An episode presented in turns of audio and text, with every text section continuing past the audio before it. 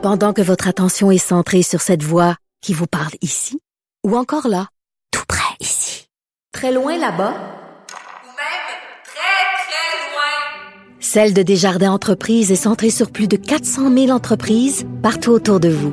Depuis plus de 120 ans, nos équipes dédiées accompagnent les entrepreneurs d'ici à chaque étape pour qu'ils puissent rester centrés sur ce qui compte, la croissance de leur entreprise.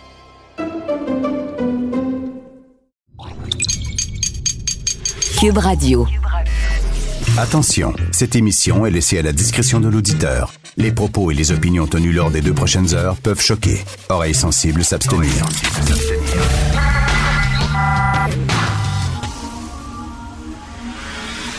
Martino. Richard Martineau. Politiquement incorrect.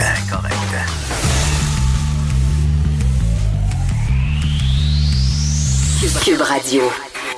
C'est d'écouter Cube Radio est politiquement incorrect. Le 1er juin, les centres commerciaux vont réouvrir. La vraie vie va commencer. La vraie vie, on va pouvoir aller au Carrefour Laval, on va pouvoir aller dans des centres commerciaux, quoi, les promenades de Saint-Bruno, ah ouais donc.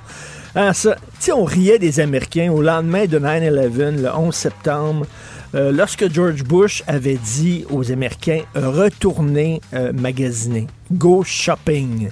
Et là, nous autres, évidemment, on regarde toujours les Américains de haut, puis on riait des autres en disant sont-ils niaiseux, hein? Eux autres, la vraie vie commence quand, euh, quand les centres d'achat sont ouverts. Ben, c'est comme ça. C'est comme ça qu'on est. Avouez-le, aujourd'hui, on dit là, la vraie vie revient parce que les magasins sont ouverts. On est comme ça. On vit en Occident, on vit dans une société capitaliste. On aime ça aller magasiner. Parce qu'avant, là, on parlait du confinement. Soyons sérieux, là. Il n'y a personne qui était enfermé, sauf les gens dans, dans des résidences pour personnes âgées, les CHSLD, là, mais on pouvait sortir à notre guise, on pouvait aller dans des parcs, on pouvait aller à la campagne avant bon, qu'ils mettent des, blocages routiers, des blocus routiers, mais on pouvait faire du vélo. Il n'y a personne qui nous interdisait d'aller à l'extérieur. Mais dans notre vie, dans notre, dans notre tête, c'était pas la vraie vie. Pourquoi les magasins étaient pas ouverts? Puis là, les magasins sont ouverts, puis là, on dit, ah, là, on peut vivre. C'est ça, en Occident, dans des pays capitalistes comme les nôtres, le sens de la vie, c'est gagner de l'argent la semaine, puis dépenser l'argent le week-end. Puis après ça, lundi, tu rentres au travail pour gagner de l'argent, puis le vendredi, tu le dépenses jusqu'au dimanche. C'est comme ça qu'on vit. On a beau le regarder les Américains de haut. Euh, soudainement, ah là, on peut faire du shopping. Regardez, je sais pas, à Québec quand ils ont ouvert le IKEA à Québec, c'était comme la ville était en fête. Enfin, on va pouvoir se promener dans un gros magasin de meubles puis acheter des lampes qui vont briser après trois semaines avec des noms imprononçables, avec des hauts, des trémas, des barres dessus, etc. Là, yeah, c'est la vraie vie. Avec des lits qui se démontent et puis, euh, bon, des bibliothèques que ça prend trois semaines à monter. Mais tout le monde était super content parce que c'est comme ça qu'on fonctionne quand les, quand, quand l'appétit va, tout va, chanter au Bélix. Mais quand tu peux faire du shopping, tout va. C'est comme ça. On va se souvenir de notre époque comme étant une époque de grande confusion, quand ça va être terminé cette histoire-là, et on va regarder ça là, a posteriori. On va regarder ça, on va dire tabarnouche qu'on était mêlés. Parce que moi, je vous le dis, là, J'arrête pas de lire là-dessus, puis de regarder des reportages et tout ça. J'en parlais tantôt avec Benoît sur la Suède. Il y en a qui disent que la Suède, ils ont bien réussi leur déconfinement. Il y en a d'autres qui disent non, c'est catastrophique, c'est le pire pays en Europe au point de vue du nombre de morts. Regardez euh, euh le test. Hein, moi, j'ai lu, il y a plein de scientifiques qui disent faut tester, il faut tester. C'est ça le nerf de la guerre, il faut tester le plus possible. Aujourd'hui, je lis dans le National Post, non, le test, c'est pas bon parce que ça te donne un faux sentiment de sécurité. Je peux te tester ce matin et tu, euh, tu peux l'attraper cet après-midi. C'est vrai. Je, te teste, t'es négatif. Oui, mais là, tu sors. Hey, je suis négatif, je ne l'ai pas. Mais là, tu l'attrapes l'après-midi. Puis là, tu vas te faire tester la deuxième fois quand? Dans une semaine. Mais pendant une semaine, tu l'as. Ou on dit que tu peux tester négatif et tu peux l'avoir. Bref, l'hydroxychloroquine, il y a des gens qui disent c'est fantastique, c'est ça vraiment, le docteur Raoul. Là, ils disent non, ça n'a pas de sens. Il y a une étude qui a été publiée dans un magazine scientifique de Lancet en disant que ça vaut pas de la chenoute. Mais là, il y a des gens sérieux, pas des coucous, mais des gens sérieux qui disent non, l'étude de Lancet est pas bonne. Puis c'est bon l'hydroxychloroquine. J'ai aucune espèce d'idée. Deuxième vague. Il va y avoir une deuxième vague, c'est sûr, à l'automne, une deuxième vague. Préparez-vous, ça s'en vient. Il y avait un texte dans les magazines français il y a quelques jours, ce week-end, où il y avait des, euh, spécialistes euh, en épidémie, en pandémie, en microbiologie qui disaient non, non, non, non, non, non. Il n'y aura pas de deuxième vague finalement, parce qu'on s'est habitué au virus, parce qu'il y a eu une immunité croisée. C'est ça, on parle plus d'immunité collective, immunité croisée. Et là, il n'y aura pas de deuxième vague. Donc, on ne le sait pas. On n'en a aucune idée. J'ai eu hier un, un professeur de physique qui dit le confinement, c'est un peu n'importe quoi. Comment ça se fait qu'on confine des enfants? Les enfants ne l'auront pas. Les enfants ne sont pas porteurs du virus. Et là, tu lis un autre texte où des gens disent attention, il y a des enfants qui l'ont eu. Au contraire, les enfants peuvent l'avoir. Ou ils l'ont, ils n'ont pas de symptômes, puis ils donnent à des, à des adultes. Donc, on regarde ça, c'est vraiment la grande confusion. Et moi, si j'ai appris quelque chose de ça, c'est qu'avant, quand un scientifique me parlait, je me disais, ah, lui, lui, c'est la vérité. Lui, c'est la raison. Mais là, finalement, tu te rends compte que même dans le milieu scientifique, euh, que les gens se contredisent, que les gens ont différentes opinions, arrivent avec différents résultats. Puis en même temps, quand tu penses à ça, ça tombe sous le sens. La science, c'est pas, pas de la foi. Hein, Il y a seulement les gens qui circulent sur Internet puis qui ont la vérité, les théories du complot et tout ça. Eux autres, ils savent. Eux autres, ils savent. Mais les scientifiques, c'est pas comme ça que ça fonctionne. Ça fonctionne par essai et par erreur. Trois pas en avant, deux pas en arrière, un pas sur le côté. On avance. Oh, on pensait quelque chose, puis finalement, ça s'avère pas. Ils vont par hypothèse des hypothèses de travail. Ils émettent des hypothèses, puis ces hypothèses-là sont confirmées ou infirmées. Mais c'est comme ça que ça fonctionne. Mais bref, je vis, moi, vraiment dans une confusion totale. Et plus je lis là-dessus, ce qu'on doit faire, le masque, le confinement, les la deuxième vague, l'hydroxy, etc., plus je lis là-dessus, moins j'y comprends quelque chose. Donc, on verra bien si on a euh, une deuxième vague ou pas euh, en septembre. Euh, on se croise les doigts, on espère que tout va bien aller. Il faut quand même essayer de respecter les consignes d'ici là parce qu'on a vraiment l'impression que la vie a repris exactement comme à l'habitude. Pourquoi? Parce qu'on fait du shopping. Parce qu'on peut aller dans des centres d'achat. Vous écoutez politiquement incorrect. Pendant que votre attention est centrée sur cette voix qui vous parle ici, ou encore là, tout près ici, très loin là-bas, Ou même très, très loin. Celle de Desjardins Entreprises est centrée sur plus de 400 000 entreprises partout autour de vous. Depuis plus de 120 ans, nos équipes dédiées accompagnent les entrepreneurs d'ici à chaque étape pour qu'ils puissent rester centrés sur ce qui compte, la croissance de leur entreprise. Martino. Un Martino par jour éloigne le médecin pour toujours. Vous écoutez Politiquement incorrect. Nous parlons d'économie avec l'excellent chroniqueur Michel Girard qu'on peut lire à la section argent du Journal de Montréal, Journal de Québec. Salut Michel. Bonjour Richard. Tu nous parles d'Éric Martel, le nouveau PDG de Bombardier. Lui il se retrouve avec un géant, un géant qui, qui a plus de jambes, là, finalement. oui, un géant qui a été en tout cas à tout le moins euh, nettement Rapetissé. rapetissé, oui, nettement plus petit que que ce qu'on a connu avec euh, Bombardier, là, euh, traditionnel, si l'on veut. Oui, alors, euh, tu vois, évidemment, la première question, c'est qu'on s'est aperçu dans la circulaire de, de la direction que son, son sa rémunération est nettement inférieure à celle de- que son prédécesseur Alain Bellemare Bon. euh, allait recevoir. Euh, oui, d'ailleurs, j'ai fait une petite comparaison. La meilleure année d'Alain d'Alain Bellemare, c'est en 2018.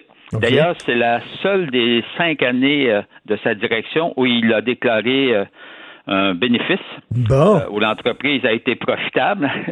Il a déclaré 318 millions US de, de, de profit, alors sur un volume d'affaires de 16 milliards. Or, et puis cette année-là, la rémunération prévue pour Alain Bellemare était de 10,6 millions. Ah, C'est toujours euh, Bombardier, ça fonctionne toujours en dollars américains en passant là? OK. Ah oui? Alors, ouais, ouais, ben, c'est ça. C'est, comme ça. Eh ben. Et euh, puis, euh, tu vois, Éric Martel, lui, la rémunération euh, annualisée là, pour euh, sa première année en 2020, là, c'est 5 millions 1. Donc, c'est la moitié exactement. Maintenant, la question, est-ce qu'il est sous-payé? Bon, non, il n'est vraiment pas sous-payé. Là. On s'entend parce que quand même 5 millions US, ça équivaut à 7 millions à, à peu près 6,7 millions canadiens. Je pense que, je pense que ça, va- ça va aller bien. Ça va aller bien pour lui. il va être capable de continuer Bah ouais, à bah manger correctement. Euh, oui, oui, euh, chaque jour.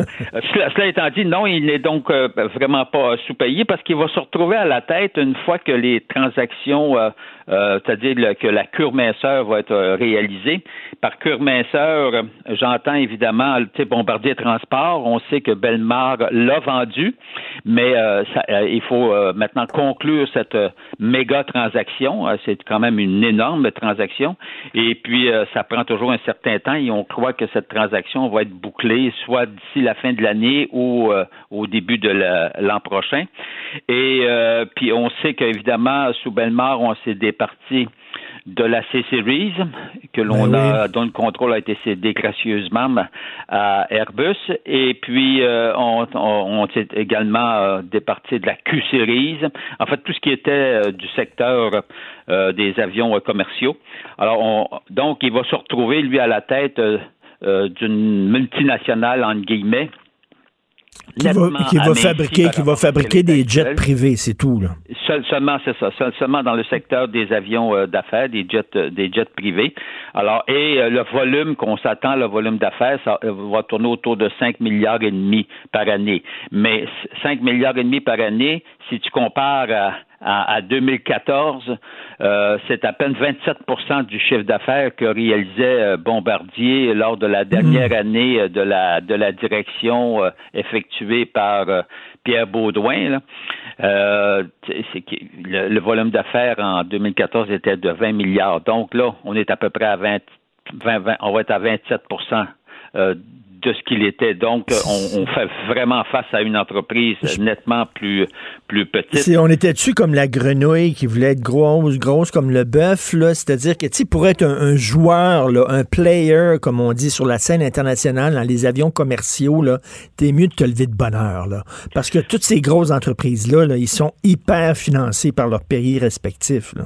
C'est un fait. Et puis, mais, mais le, le gros problème de Bombardier, ce qui, ce qui lui a énormément ennuyé, c'est qu'il a développé un avion vraiment ultramoderne à la fine pointe, euh, qui était la, la, la, C-Series, évidemment.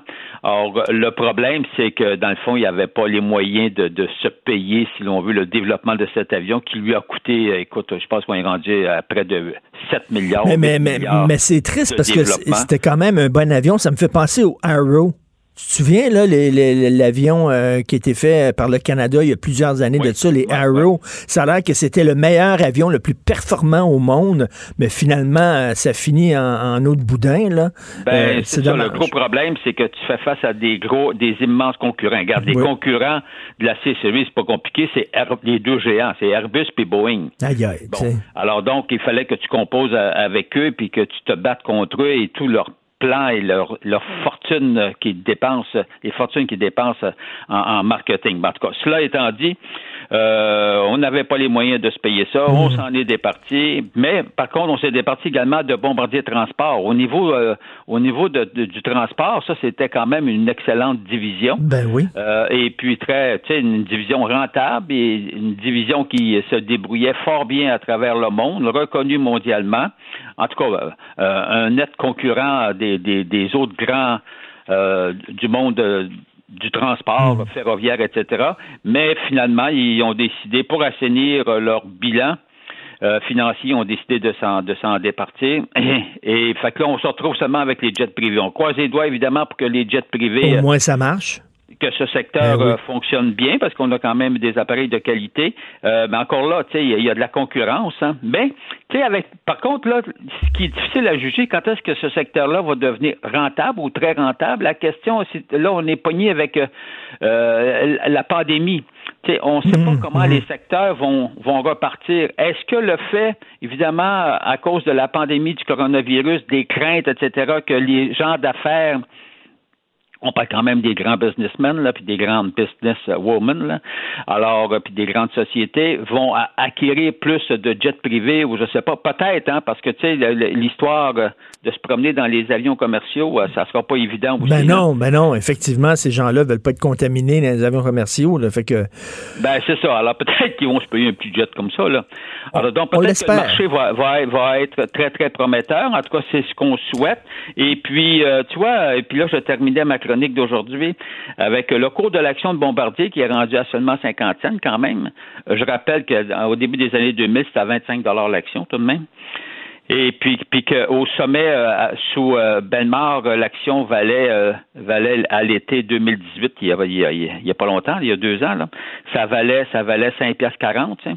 Puis, puis là, ça, en tout cas, ça vaut 50 cents. là. eh Puis, boy. 50 cents méritées parce qu'on a tellement dégonflé l'entreprise, puis elle a tellement eu de problèmes. En tout cas, cela étant dit, ce qui est encourageant, c'est que Éric Martel, pour conclure là-dessus, c'est que Éric Martel s'est fait octroyer 6 millions d'options et de droits de souscription à 46 cents. Ça veut dire Eh que boy. Ouais, ben c'est ça, là. Alors, ça veut dire que lui aussi a intérêt, comprends-tu, quand tu détiens euh, tant de millions T'as d'options intérêt que de ta de compagnie, t'as intérêt que ta compagnie fonctionne.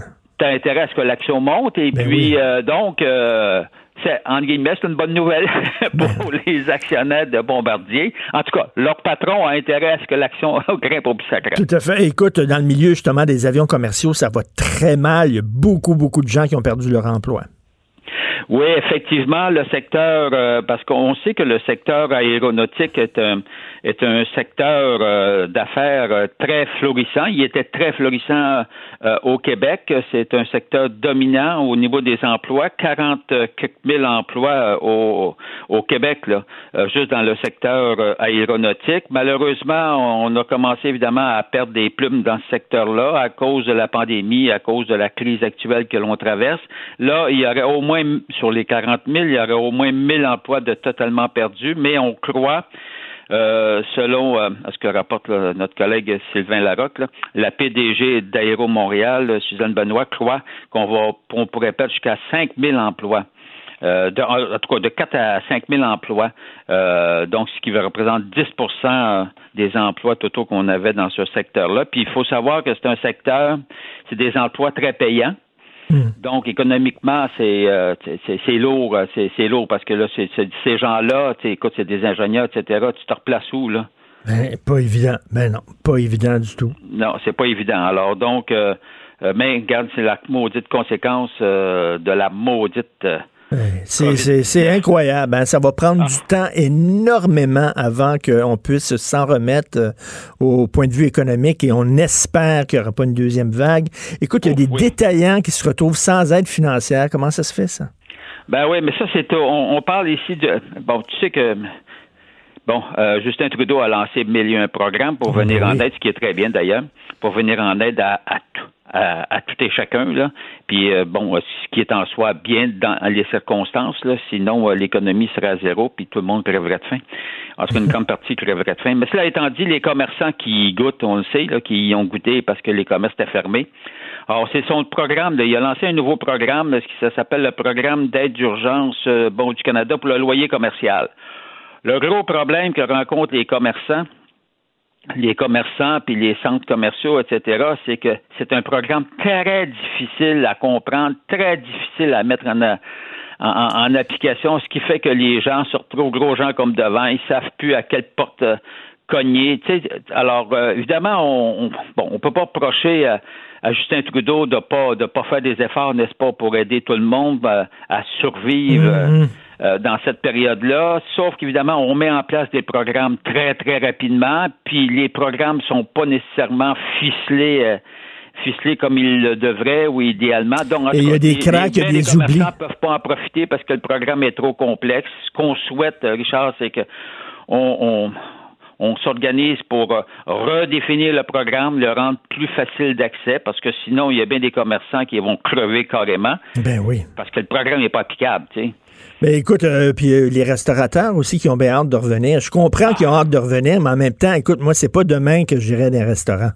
Ben non, c'est Eh, ça le gros c'est problème. bien pour plate, les là, mais- restaurants, c'est toujours la promiscuité. euh, Ben oui. Et puis comment tu fais là? T'ouvres ton restaurant, sauf que t'ouvres ton restaurant. Déjà, déjà on le sait que c'était pas extrêmement payant, on s'entend là. Puis là, si tu coupes la moitié des tables, ben là, ça Ben- vaut-tu la peine d'ouvrir, là? Ben c'est ça la grande question. Hmm. Puis tu coupes la moitié des tables. Puis encore une fois, comme tu viens de le dire, encore faut-il que les gens veulent y, y retourner au restaurant. Ben oui. Aller t'asseoir. euh, Non, non, euh, c'est- c'est c'est bien plate pour les restaurateurs, mais je ne pense pas que c'est demain la veille. Peut-être avec des terrasses, peut-être des, des terrasses, mais tu sais, en même temps, là, est-ce que tu fais rentrer plein de monde dans la cuisine, puis des serveurs, puis tout ça pour servir, quoi, une Non, dizaine très- de clients? Malheureusement, c'est malheureux, c'est très compliqué. euh, en tout cas, bref, euh, c'est ça, c'est un secteur vraiment là. Oui, ça, ça qui va, ça pas va être... sorti- ça va qui, être- qui est- qui est pas sorti de la misère. Ah non, ça va être l'hécatombe. là. Écoute, euh, il y a beaucoup, beaucoup de restaurants qu'on aimait qui reviendront malheureusement pas. Merci beaucoup, Michel. On Salut. continue à te lire dans les pages argent du Journal de Montréal et du Journal de Québec. Politiquement incorrect. À Cube Radio et sur LCN, le commentaire de Richard Martineau avec Jean-François Guérin. Cube Radio.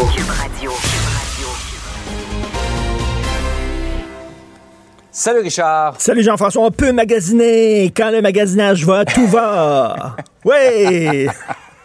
Je t'imagine, ouais, dans les magasins. Tu dois, tu dois aimer ça, toi, les magasins. Ah ouais, mais mais j'aime ça me promener avec un masque. Moi, personne ne me reconnaît. C'est génial. Euh, on va parler de rentrée scolaire. Il va falloir se préparer possiblement là, pour une rentrée à temps partiel. Ben, je pense que oui. Écoute, là, on parlait beaucoup de santé euh, mentale des adolescents, entre autres. Puis on disait, voyons donc, les adolescents, c'est c'est des machines à socialiser. Il faut qu'ils retournent à l'école au plus sacrant. Puis là, on espérait là, un retour en septembre. Ce qu'on nous a dit finalement, oui, retourne en septembre. Les parents sont très contents. Enfin, nos enfants vont retourner à temps plein à l'école. Puis ça je trouve qu'il va falloir se préparer psychologiquement. Ça ne sera pas du temps plein. Regardons ce qui se passe dans le milieu du primaire à l'extérieur de Montréal. On a réduit les classes de moitié pour pouvoir respecter la fameuse distanciation sociale. Donc, il y a deux fois moins d'élèves par classe, ce qui veut dire que ça prend deux fois plus de classes. Alors là, pour loger tous ces étudiants-là, il y a des étudiants du primaire qui sont allés dans des classes du secondaire, parce que le secondaire, les écoles sont vides. Donc, mais là, si les gens du secondaire arrivent dans leurs écoles, il va falloir rapatrier ces enfants-là du primaire qui étaient au secondaire, les ramener dans leur classe. Mais là, écoute, on ne pourra plus, à 30 élèves par classe, respecter euh, le, le- le- le fameux, la, la fameuse distanciation sociale. Donc, veut, veut pas, lorsqu'on regarde ça mathématiquement, on va être obligé de séparer les classes en deux groupes. Puis il y en a qui vont y aller le- une journée, puis euh, la moitié va rester chez eux, puis ça va être de l'enseignement à distance. Puis le lendemain, ça va être l'inverse. Ceux qui étaient à l'école la veille vont aller chez eux, et ceux qui étaient chez eux la veille vont retourner à l'école. C'est la seule façon, en moins là, qu'on trouve des classes, mais écoute, qu'on, commence à, aller dans des, dans- dans- dans des églises pour faire transformer ça en école, dans des cafétérias, etc. Puis parce qu'on va manquer de classes, je pense que de façon réaliste. Puis c'est certain que ça va être un casse-tête. Là, il y, a des- il y y a des parents qui vont dire, ben là, c'est à temps partiel, moi je travaille, je retourne au travail, qu'est-ce que je vais faire avec mes enfants, etc. Mais on, on est dans une pandémie. là. Je comprends que les, il fait beau, on va dans des parcs, on peut aller faire du shopping, euh, les centres d'achat vont réouvrir la semaine prochaine, mais on est quand même en guerre. Il va y avoir un sacrifice à faire. Ça ne reprendra pas comme avant. Donc, je pense qu'il faut se préparer psychologiquement à une rentrée à l'école en septembre, mais à temps partiel. Donc, c'est ça qui est ça. C'est pas le meilleur des mondes, mais il faut être réaliste. Non. Là, comme ailleurs, il faut s'adapter, effectivement. Ben oui, faut pas la situation rêvée. On s'organise, comme on dit, avec les moyens du bord. Tout à fait. Euh, parlons de, de politique américaine. Euh, on a beaucoup critiqué Donald Trump en fin de semaine qui jouait au golf pendant que les, on, approchait du cap des 100 000 morts aux États-Unis, mais tu trouves que les démocrates également méritent d'être critiqués? Oui, bien c'est sûr qu'il faut critiquer Trump, on l'a critiqué, on va continuer à le faire et avec raison, mais les démocrates aussi, ils ne cèdent pas. Écoute, lorsque j'entends Joe Biden qui dit euh, les vrais noirs votent démocrate, les noirs qui votent républicain ne sont pas des vrais noirs, Voyons donc, qu'est-ce que c'est ça? ils ont fait exactement la même chose lorsque Hillary Clinton s'était présentée euh, à la présidentielle. On avait dit les vraies femmes vont voter Hillary Clinton et les femmes qui votent républicain ne sont pas des vraies femmes. Attends une minute, les femmes sont comme les hommes et les noirs sont comme les blancs, c'est-à-dire ils sont divisés. Il y en a de toutes les mhm. sortes. Mhm. Il y a des femmes de droite, des femmes de gauche, des noirs de droite, des noirs de gauche. Il y a des noirs qui ont été ministres, qui se sont présentés auprès, dans un gouvernement républicain. De, de, les consigner en disant que la couleur de peau va déterminer euh, tes opinions politiques, c'est absolument délirant. Je trouve que là, ils font preuve d'arrogance. On dit souvent que Donald Trump est arrogant, mais les démocrates aussi sont tellement convaincus d'être possesseurs de la vertu et de la vérité. Si tu votes pas pour eux, mais tu peux pas être une bonne personne, voyons ça. Et c'est exactement pour ça qu'il y a beaucoup d'Américains qui ont euh, tourné le dos au Parti démocrate et qui sont allés mhm. pour le Parti républicain parce qu'ils trouvaient des démocrates un peu arrogant. Donc, je trouve qu'il devrait faire preuve d'un peu plus d'humilité. Et Joe Biden, euh, en passant, hein, est accusé par une femme. Il y a une femme qui l'accuse de l'avoir agressé il y a plusieurs années. Mhm. Et chaque fois qu'un républicain est accusé comme ça, euh, les partis républicains fait bloc autour de leur euh, candidat et tentent de, tentent de démolir la réputation de la femme qui mhm. l'accuse. Et, et, les démocrates font exactement la même chose actuellement. ils défendent en bloc Joe Biden euh, moi, je vois ça à la télévision américaine, dans des magazines américains de gauche, où on tente de détruire la réputation de cette femme-là en disant oh, c'est une femme qui a menti, euh, qui, a, plein de problèmes personnels et tout ça ils sont en train de réagir exactement comme les républicains. Rappelez-vous Michel Obama qui disait When they go low, we go high. Donc, le Parti démocrate ne devrait pas euh, s'abaisser au niveau du Parti républicain, mais ils réagissent exactement pareil. Donc, il va falloir qu'ils fassent attention parce qu'ils sont convaincus euh, de gagner les doigts dans le nez des prochaines élections. C'est peut-être pas si sûr que ça. Ils sont peut-être leurs propres pires ennemis, finalement. Tout à fait, complètement. Ils s'auto-pelurent de bananes. Oh oui. Richard, on va te laisser aller faire ton, ton lèche-vitrine. D'ailleurs, en temps, en temps de COVID, euh, il me semble qu'on devrait bannir l'expression lèche-vitrine. Lèche-vitrine, oui, exactement. Salut, Richard. Salut, bonne journée. Richard Martineau. Politiquement incorrect. Cube Radio. Est-ce que l'industrie du tourisme est le parent pauvre? Est-ce que c'est une industrie de pacotille? Est-ce que c'est une industrie qu'on oublie euh, pendant la pandémie? C'est le point de vue de Frédéric Gonzalo. Monsieur Gonzalo est conférencier et consultant en marketing numérique spécialisé en tourisme. Bonjour, Monsieur Gonzalo. Bonjour, M. Martineau. Bonjour. Alors, vous dites que l'industrie du tourisme est un peu délaissée, abandonnée par nos, euh, élus. Ben, écoutez, l'industrie est en attente, euh, comme euh, bien d'autres, mais ça fait plusieurs semaines qu'on, qu'on se fait dire une annonce est imminente, une annonce est imminente. Or, le constat qu'on voit là, quand on parle avec les gens dans les régions, les entrepreneurs, les entreprises, les hôtels, les attraits, les campings et autres, c'est qu'à chaque jour qui passe, essentiellement, là, ça met euh, substantiellement en danger euh, la, réalité d'avoir un été touristique au Québec. Alors, le ministre a dit il y a quelques semaines, il y aura un été touristique au Québec, mais au-delà des, des mots, euh, il faut qu'il y ait des actions et il n'y a aucune annonce, il n'y a toujours pas d'ouverture de, de, de, date de données. Et c'est cette incertitude-là qui tue les, intervenants de l'industrie. Mais, mais, les gens en région ne veulent pas nous voir. Ils veulent pas voir les gens de Montréal. Restez chez vous, vous êtes des pestiférés, vous autres, vous allez nous amener le virus. Bon, ben, ça, c'est une. Évidemment, il y, a, eu euh, bien des bien des choses à cet égard-là qui ont été dites, mais c'est pas c'est pas plus rose à Montréal, M. Martineau. Je veux dire, mm. les, les, les, terrasses savent pas plus à quoi s'en tenir. Est-ce que la ronde va ouvrir? On le sait pas. Est-ce que les gens de Montréal qui veulent aller euh, camping pas très loin, ne serait-ce qu'en Montérégie ou dans les Laurentides, on le sait pas plus. C'est toute cette incertitude-là qui en ce moment pèse très lourd dans l'industrie. C'est c'est pas une question là, de morale versus les régions, c'est vraiment plus en tant qu'industrie, d'un point de vue national, il se passe quoi? Quand est-ce qu'on ouvre? Tu sais, je, vais donner, je vais vous donner une analogie. Du côté de la France, là, ça, le confinement et le déconfinement ont eu lieu à peu près au même moment. Ils sont déconfinés là, le 11 mai et la semaine dernière, ils annonçaient là, euh, 18 milliards. Édouard Philippe, le premier ministre de la France, annonçait 18 milliards pour le, la- un plan Marshall pour le tourisme en France en disant c'est une priorité nationale, on veut remettre la business en marche. Ici, euh, on peut juste rêver à une déclaration comme celle-là. Là, je veux dire, c'est le tourisme ici, c'est considéré comme bon, c'est le fun, on fait du voyage, on va.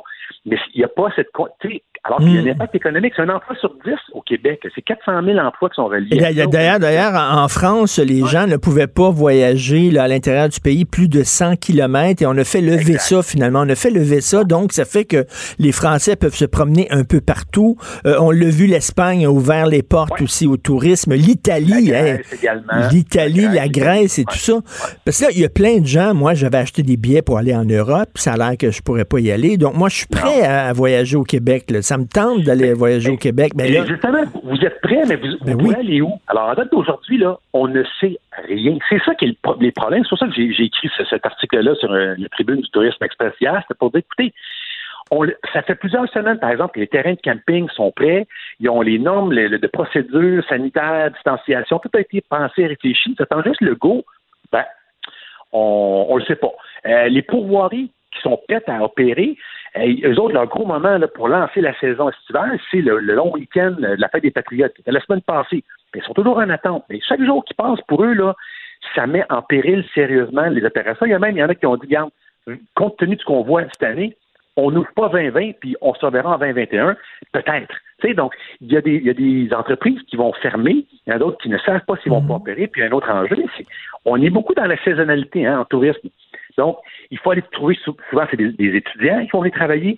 Les étudiants, en ce moment, ils ont le PCU euh, étudiant, avec un paquet qui vont dire, bah, c'est correct, je vais rester à la maison, euh, j'ai ben l'argent oui, qui ben rentre. oui. Alors, ça, ça crée toute une espèce de, des problèmes parallèles. Alors, si demain matin on dit parfait, on décide de lancer la machine, ouais, mais encore faut-il qu'on puisse trouver le monde pour opérer. Euh, tu sais, Puis ça, ça va aller. Ça, je pense, le tourisme, ça va euh, conjointement avec la restauration. Tu sais, Euh, on se dit, euh, oui, bon, je vais, je vais voyager, mais si je vais, mettons, en Gaspésie, puis les restaurants sont fermés, c'est plate en maudit. Là, tu sais, je vais y aller Oui, si les restaurants sont ouverts. Moi, j'ai appelé, il y a- il y, a une auberge, que j'ai un hôtel que j'aime beaucoup à Charlevoix, qui s'appelle La Ferme. À Charlevoix, c'est très, très beau. J'appelle là, est-ce que vous êtes ouvert cet été? J'aimerais ça te réserver. Elle dit oui, mais le restaurant est fermé. Je dis, Ah, le restaurant est fermé.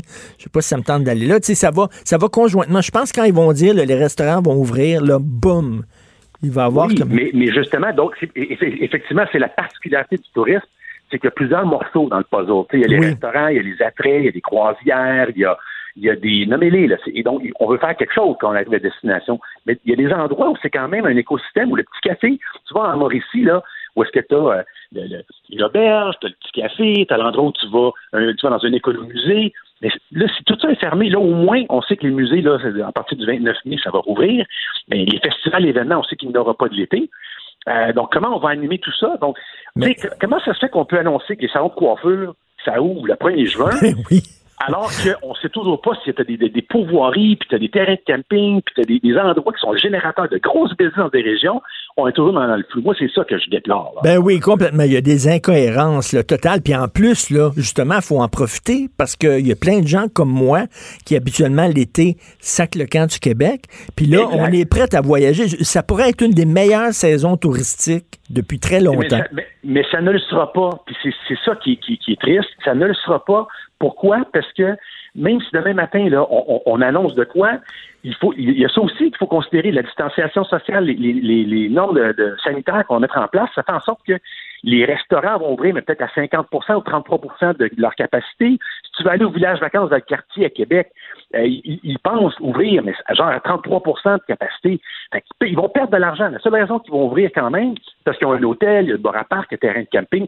C'est une espèce d'écosystème qui font vivre. Mais- il y a bien des places qui diront Hey, tant qu'à perdre de l'argent, j'ouvre pas cette année. Fait que c'est quoi l'impact dans la communauté? Mais en même temps, vous êtes, vous êtes, vous êtes, vous êtes conscient qu'on vit une période particulière. là. On peut pas, on, Bien on peut, on peut pas faire comme si ça n'existait pas la pandémie. là. C'est là, On est là. Tout à fait. Tout à fait. Ce que je dis, c'est mettons des dates. Tu sais, les festivals, événements, là, ça fait un bout de temps qu'ils savent. Il n'y en aura pas avant le 31 août. Ben, ça le mérite d'être clair. Donc, il y a des contents, il y aura des mécontents. Ça, tout le monde est d'accord avec ça.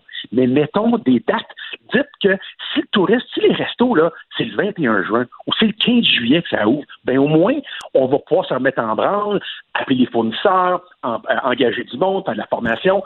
Mais là, c'est l'espèce de flou. Parce que, parce que ouais, mais oui, puis Frédéric Gonzalo, parce qu'en plus, c'est là, là qu'on fait nos réservations. C'est là qu'on prépare notre été. Puis même, il commence à être tard, là. Parce Exactement. qu'habituellement, l'été, moi, je le prépare au mois de mars, là.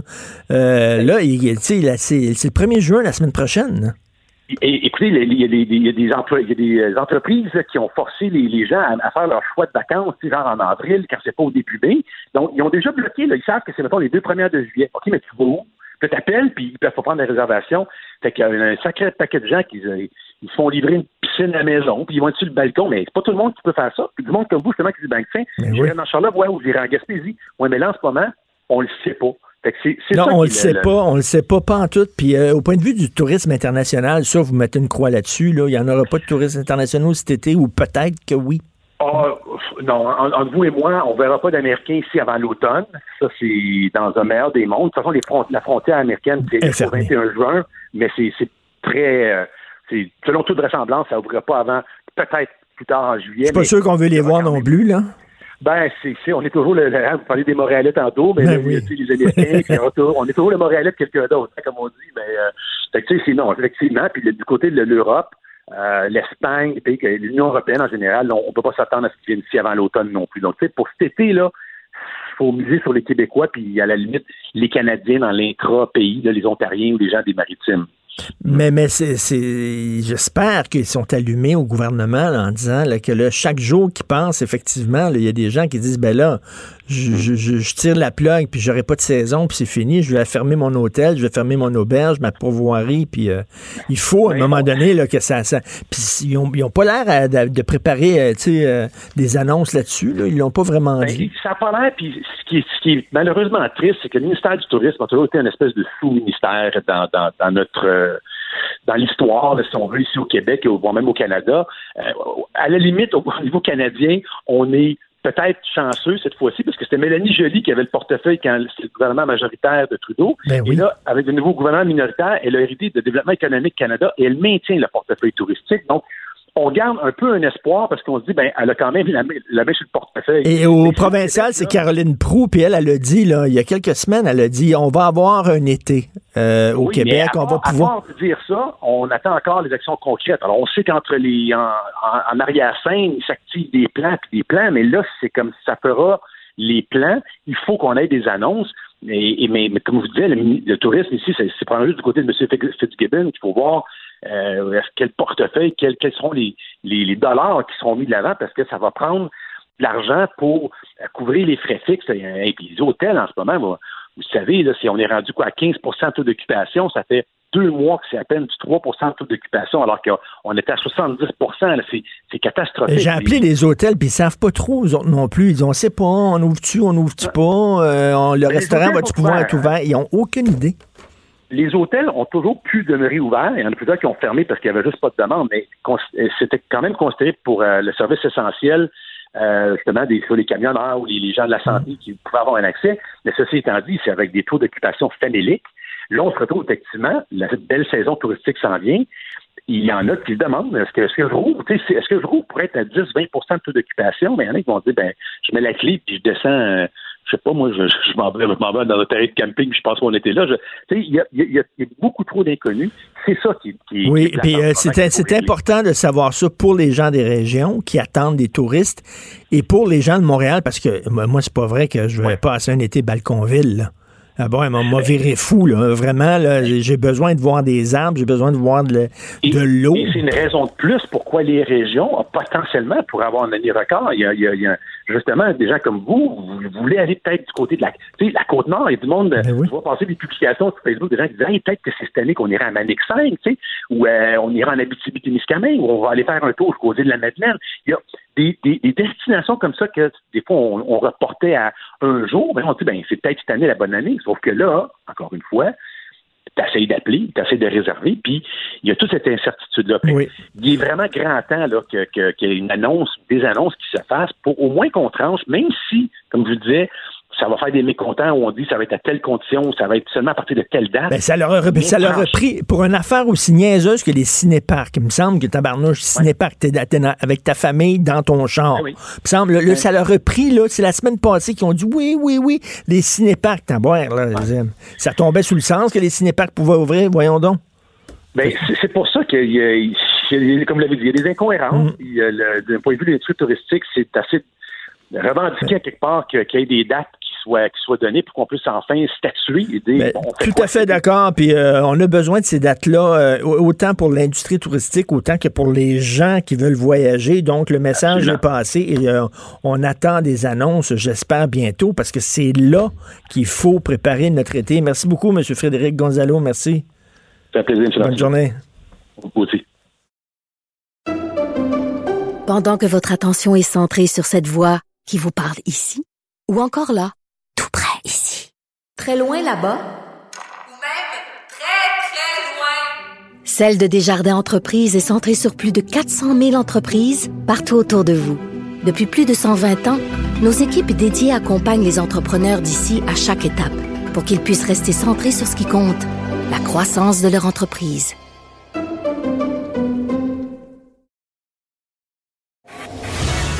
Martineau et l'actualité, c'est comme le yin et le yang.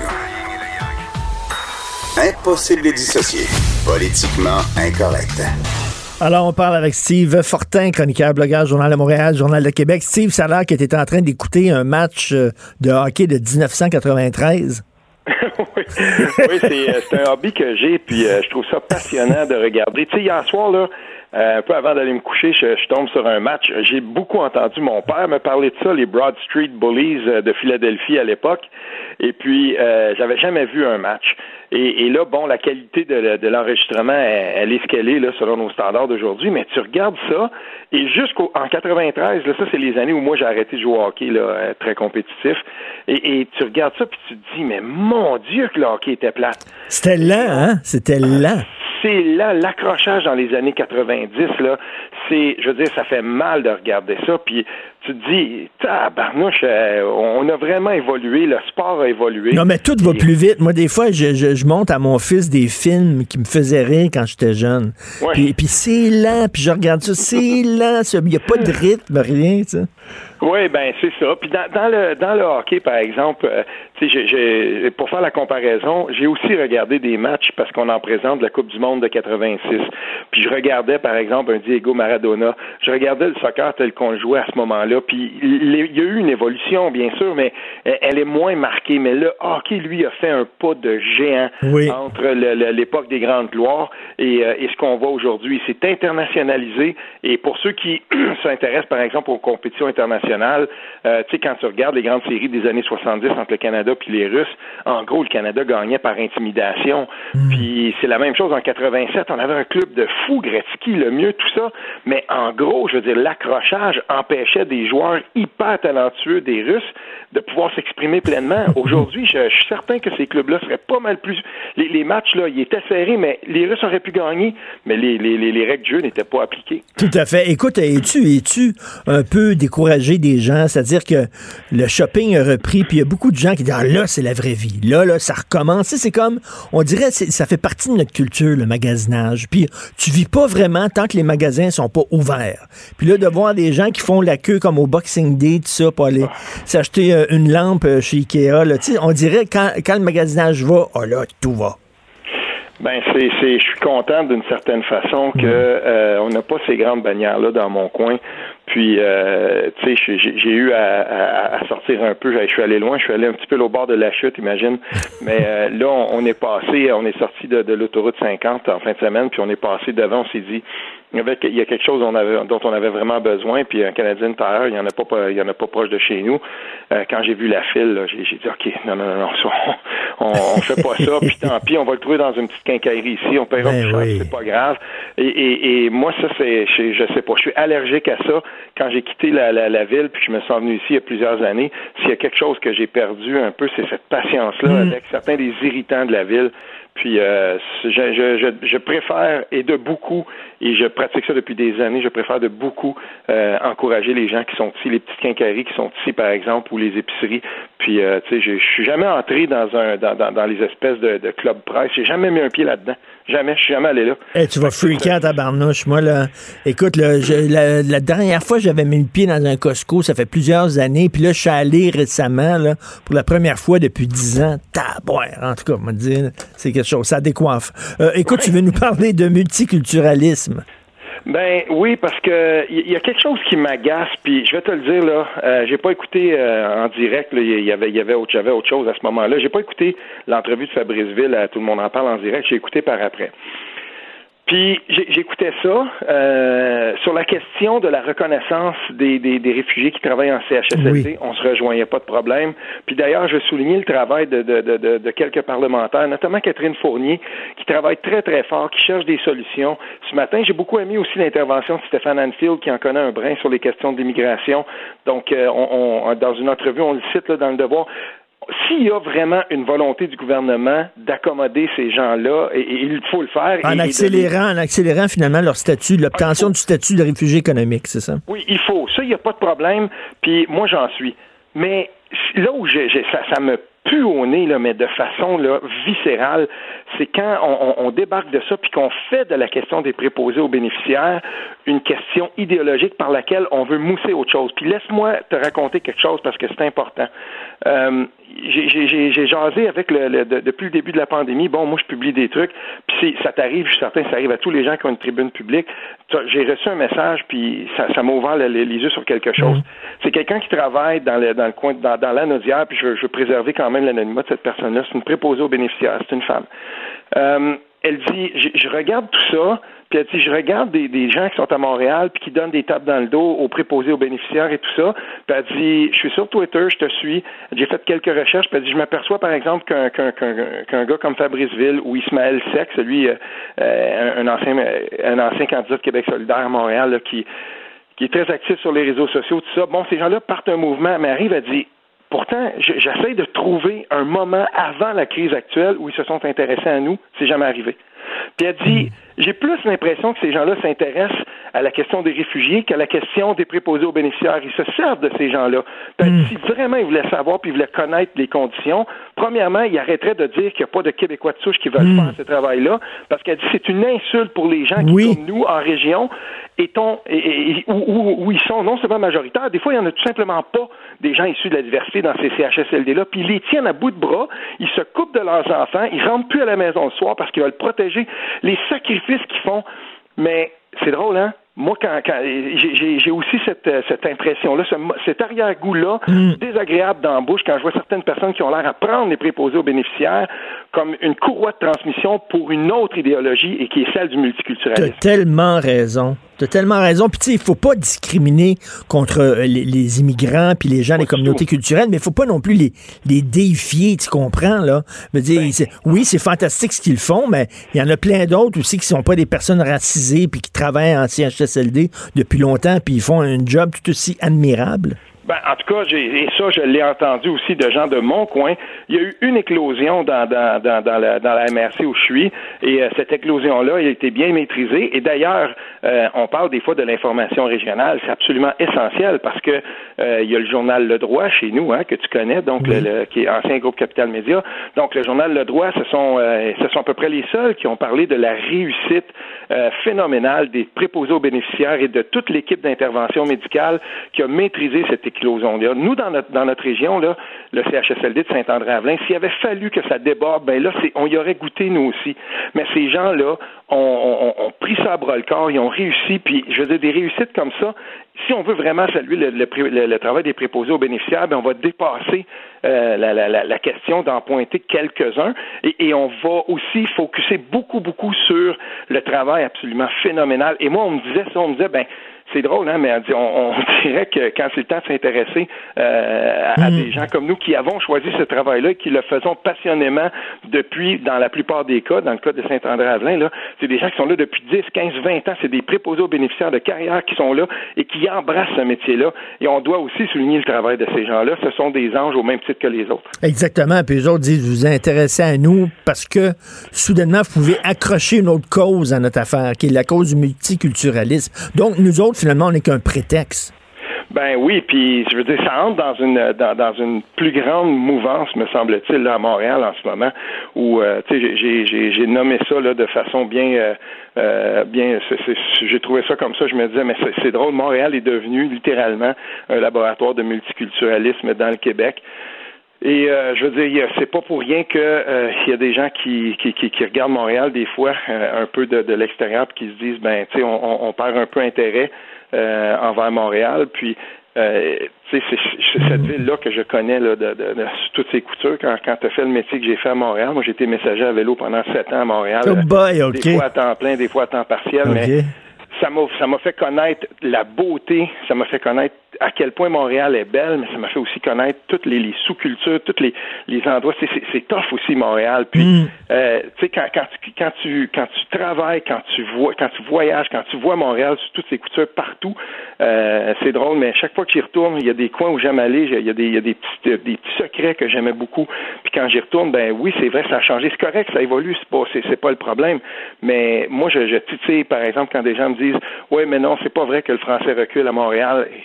Écoute, euh, quand tu l'as fait Montréal de long en large et partout, puis que tu, tu retournes dans certains coins, puis tu, tu te rends compte qu'effectivement, je veux dire, c'est euh, c'était des endroits où on se faisait servir en français, puis on se fait plus servir en français aujourd'hui. Ben écoute, c'est, c'est, c'est une réalité, on peut la constater. là. Ben oui, tout à fait. Il y a vraiment une fracture là, entre Montréal et le reste du Québec. Écoute, passe une belle semaine, Steven. Merci Toi- beaucoup. Pendant que votre attention est centrée sur vos urgences du matin, vos réunions d'affaires du midi, votre retour à la maison ou votre emploi du soir, celle de Desjardins Entreprises est centrée sur plus de 400 000 entreprises à toute heure du jour. Grâce à notre connaissance des secteurs d'activité et à notre accompagnement spécialisé, nous aidons les entrepreneurs à relever chaque défi pour qu'ils puissent rester centrés sur ce qui compte, le développement de leur entreprise.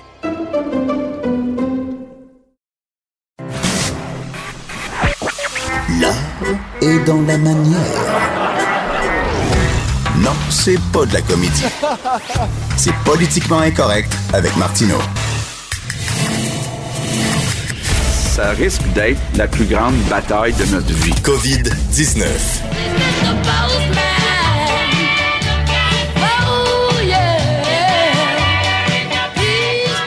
C'est mon facteur préféré, Vincent Dessureau, qui Salut, vient Richard.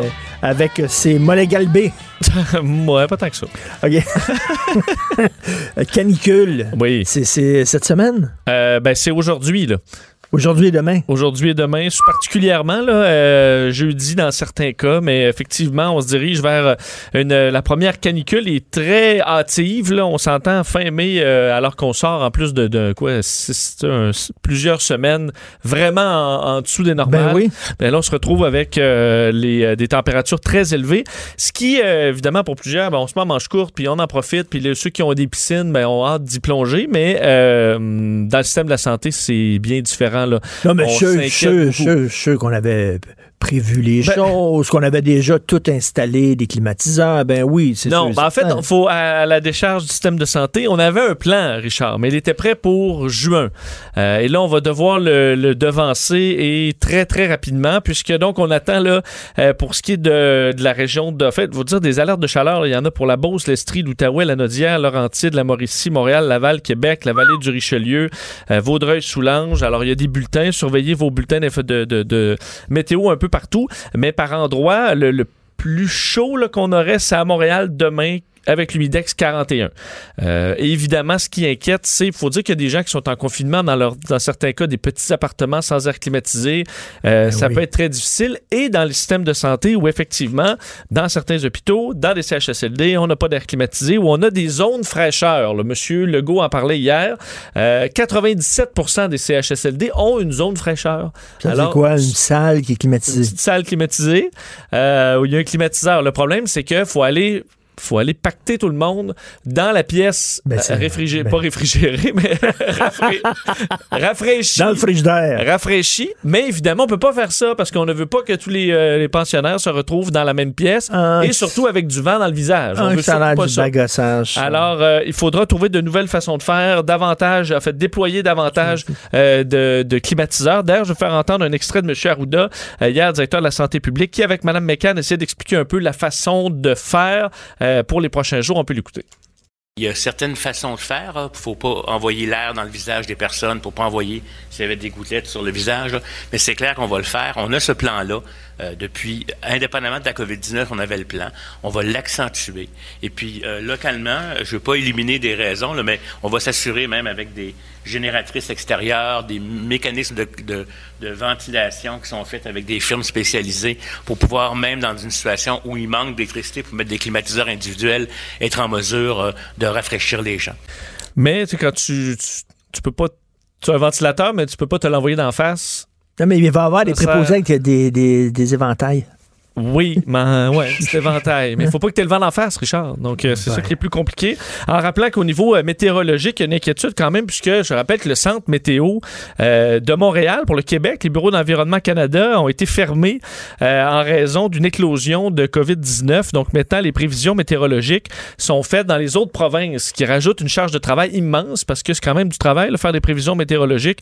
Euh, alors, est-ce qu'on on espère qu'il n'y aura pas de grands phénomènes météo particuliers dans les Ben prochains oui. jours, pour les deux prochaines semaines, alors que les, euh, les bureaux euh, sont, euh, sont fermés par mesure de sécurité. Hausse de salaire aux préposés aux bénéficiaires. Oui, aujourd'hui, en fait, dans, il y a à peu près deux heures de ça, Christian Dubé, le président du Conseil du Trésor, a publié sur Twitter les chiffres proposés pour les fameuses négociations collectives. donc, pour la- les propositions d'entente de principe du gouvernement avec les salariés. Et on sait que ce sera... qu'il y aura probablement des obstinations, là. Mais on se dirige, on le sait, vers un déficit immense dans euh, nos différents gouvernements. Alors, est-ce que les syndiqués devraient accepter les offres rapidement? On verra, mais du moins dans Parce ce que les autres, les syndiqués, là, ce qu'ils veulent, les, les centrales syndicales, c'est que tout le monde soit euh, une augmentation de salaire, tout le monde. Oui, ben là, le gouvernement a dit non, non, non, on va, ça va être les profs et les préposés aux bénéficiaires. C'est pourquoi on offre pour les préposés aux bénéficiaires 18% de salaire, ce qui est quand même un bon là, pour, un, par exemple, un préposé qui travaille temps complet. Son salaire passe de 42 000 à 51 000 Alors, c'est quand même plus intéressant. Euh, bon également pour euh, les, euh, les enseignants qui verraient leur salaire augmenter, salaire d'entrée à plus de, plus de 50 000 et un salaire, un, enseignant expérimenté aurait une prime émérite de 5% et atteindrait 91 000 euh, Également des conditions de travail améliorées pour les infirmières et professionnels en soins, donc moins de temps supplémentaire, ajout d'effectifs, c'est ce qu'on promet, et l'augmentation salariale moyen 5% sur trois ans. là. Est-ce que les syndiqués seront prêts à prendre ça? Je voyais dans les commentaires derrière Christian Dubé certains qui disaient, ben voyons, vous n'allez pas augmenter les salaires alors qu'il y a des immenses déficits, et d'autres qui disaient, qui criaient au scandale que c'était juste des pinottes. Ah, Il faut boy. dire qu'avec la, la, la situation économique, est-ce que les poches, est-ce que le gouvernement sera très, pourrait être cas, beaucoup plus généreux que ça? Je mais c'est- un pas dans la bonne direction, en tout cas. C'est à moins des choses qu'on augmente le salaire des préposés aux bénéficiaires. Oui, ça, c'était annoncé Il était temps. Bon, des décès dans euh, le bilan d'un CHSLD Oui. de Laval. Hier, euh, on a fait, moi j'ai fait le saut là, dans le point de presse de M. Legault euh, quand il a dit 85 décès. On était rendu pas mal moins que ça dans les bilans pour, depuis plusieurs jours et il a dit que 41 décès dataient de plus de 7 jours. Et notre bureau d'enquête a trouvé d'où venaient ces 42 décès.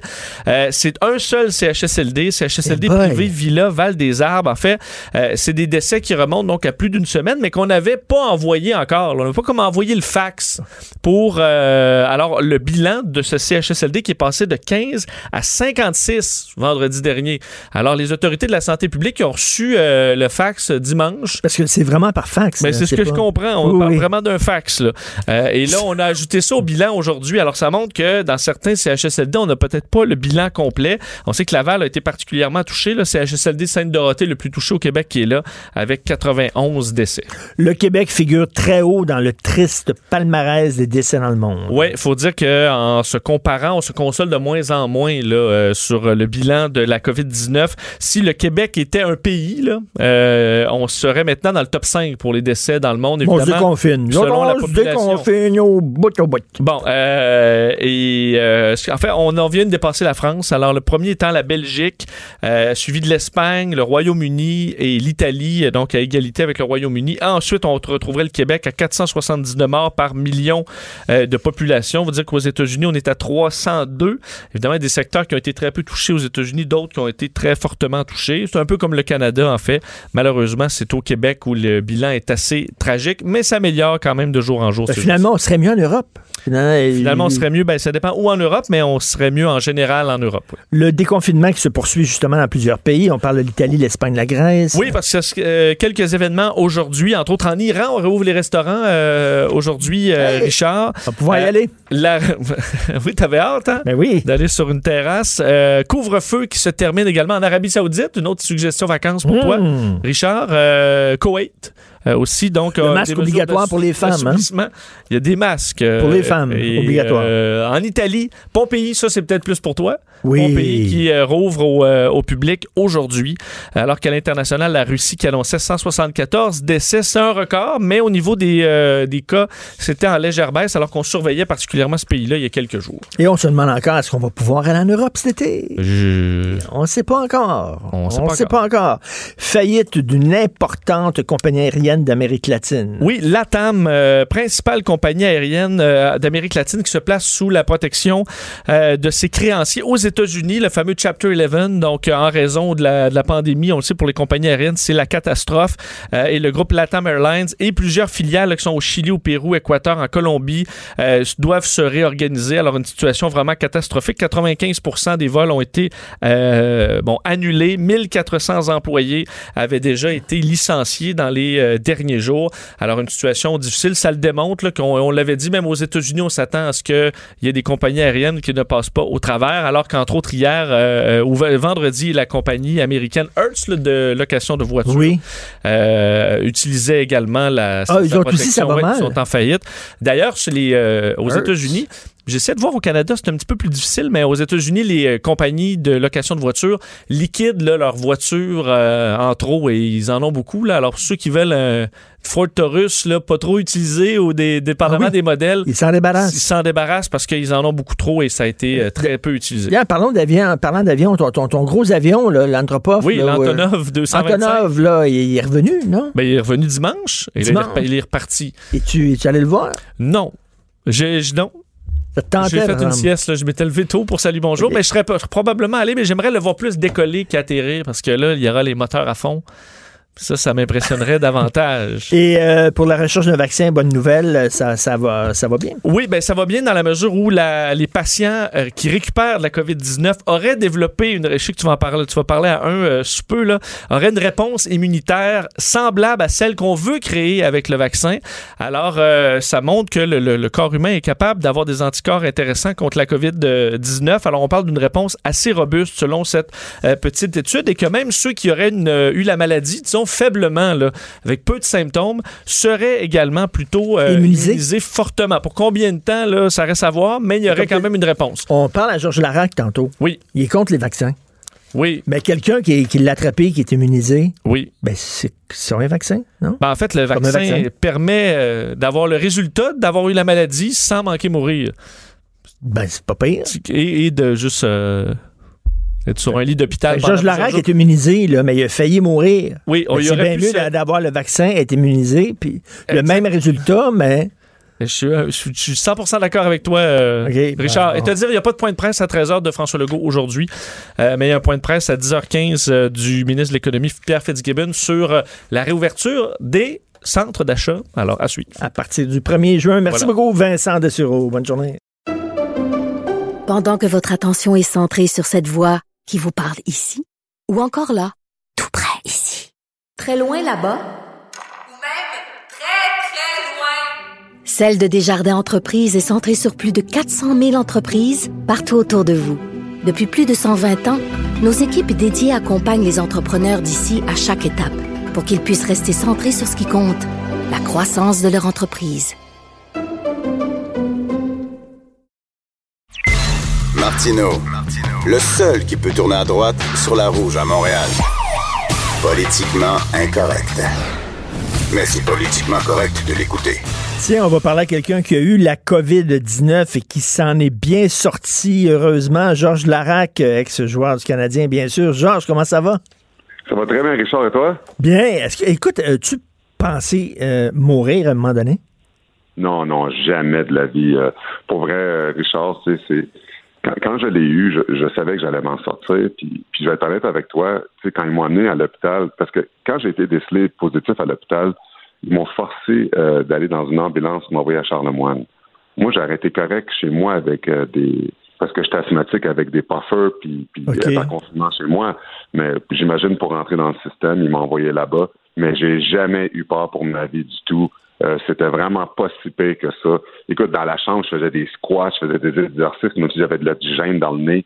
Je bougeais, je sautais partout. Les deux personnes âgées qui étaient dans la chambre me regardaient et étaient là, c'est quoi, il est fou ce gars-là, qu'est-ce qu'il fait là? c'était tellement. Puis en même temps, je me sens mal parce que je sais pas si eux, ils vont s'en sortir parce ben qu'il y avait vraiment beaucoup de difficultés, ils souffraient beaucoup. Mais non, j'ai jamais eu peur à aucun moment. Toi, tu as une version comme un peu euh, bénigne, c'est ça? Oui, exactement. Mais est-ce que, est-ce que, c'est, est-ce que tu, ressentais, parce que les gens disent c'est comme si tu avais quasiment un, camion sur ton thorax, là, tu as de la misère à respirer, c'est-tu comme ça? Ben, ben l'affaire, c'est que oui, j'avais un peu de misère à respirer, puis j'ai eu une coupe de fièvre. Ben, tu sais, la fièvre, ça, il n'y a rien là. Qui n'a jamais eu la fièvre? J'ai eu la fièvre un peu, des hautes températures, puis j'ai pris des pilules, c'est correct. Mais pour la respiration, oui, parce que j'étais asthmatique, j'avais un peu de difficulté à respirer, mais pas assez pour penser que ça allait s'arrêter. Fait que, ils m'ont donné un peu d'oxygène, mais, mais en même temps, quand je regardais ça, je savais que ça allait passer parce que, j'étais positif. Quand tu es négatif, tu as peur, que tu reçois quelque chose comme ça, là, avec la peur, ça s'aggrave. Mais quand tu sais que tu vas t'en sortir, tu dis, mais non, je suis en forme, ça va bien aller. Euh, au début, quand je suis arrivé, j'étais supposé être pendant deux semaines. Finalement, après, après quatre jours, le docteur il a dit, écoute, t'as l'air d'aller bien.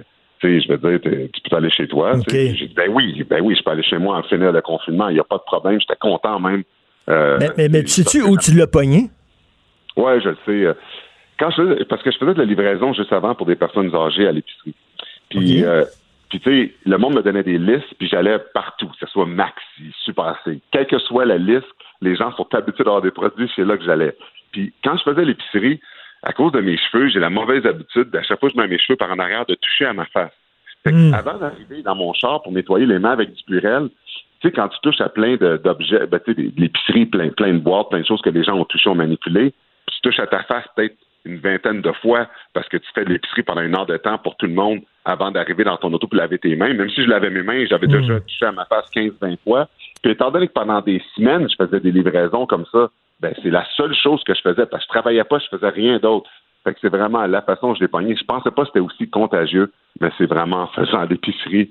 Puis j'ai été content de pouvoir avoir avisé. Quand j'ai avisé toutes les personnes, finalement, que je l'ai eu, puis que, que je faisais la livraison pour eux, se sont tous fait tester, puis ont tous été négatifs. La seule chose que j'ai eu peur, Richard, c'est ça c'est que j'ai infecté quelqu'un parce qu'il y en a qui avait le cancer, puis j'avais peur de. Écoute, si j'avais infecté quelqu'un qui avait le cancer qui serait mort aujourd'hui, j'aurais jamais pu vivre avec ça. mais au moins, tout le monde a été négatif, puis c'est ça qui m'a rassuré le plus. Écoute, je voulais te parler parce que, bon, euh, on, là, on est à la recherche de vaccins, puis moi, je me demandais, tu sais, je sais que toi, ben, t'es, t'es, tu manges pas de viande, tu es un grand défenseur du droit des animaux, puis là, je me disais, les vegans, puis les gens, les antispécistes, ceux qui défendent les animaux, qu'est-ce qu'ils vont faire quand finalement ils vont découvrir un vaccin qui a été testé sur euh, des primates, sur des singes, sur des rats, etc. Est-ce qu'ils vont dire non, non, non, moi je défends les animaux, je suis contre les tests sur les animaux, je ne prendre, je prendrai pas le vaccin. Tu vas-tu être de ce genre-là, toi?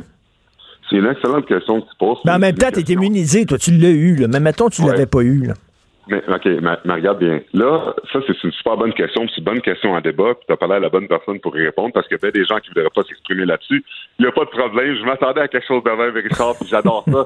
Reste de même, c'est super hot. OK, je vais répondre à ça à deux volets. Premièrement, pour les gens qui sont véganes, qui, euh, mm. que là, maintenant, on va, savoir que le vaccin, il, a été testé sur des animaux. Le gouvernement a tellement fait peur aux gens, fait tellement peur aux gens avec ce vaccin-là, que les gens véganes vont prendre le vaccin. Ça, je te garantis. Il y, en a, qui vont dire non, qu'ils le feront pas. Il y en a qui vont dire qu'ils le feront pas, mais ils vont prendre pareil. mais je te garantis qu'il y a plein de monde qui vont le prendre parce qu'en ce moment, le monde a tellement peur de, de, de, de ce virus-là que quand ça va arriver. Mais tu sais, comme Georges, Georges, comme il y a des gens qui veulent boycotter la Chine, mais sauf que si le, le vaccin, il est, mettons, il est fait par des Chinois, ils vont le prendre quand même, le vaccin. là.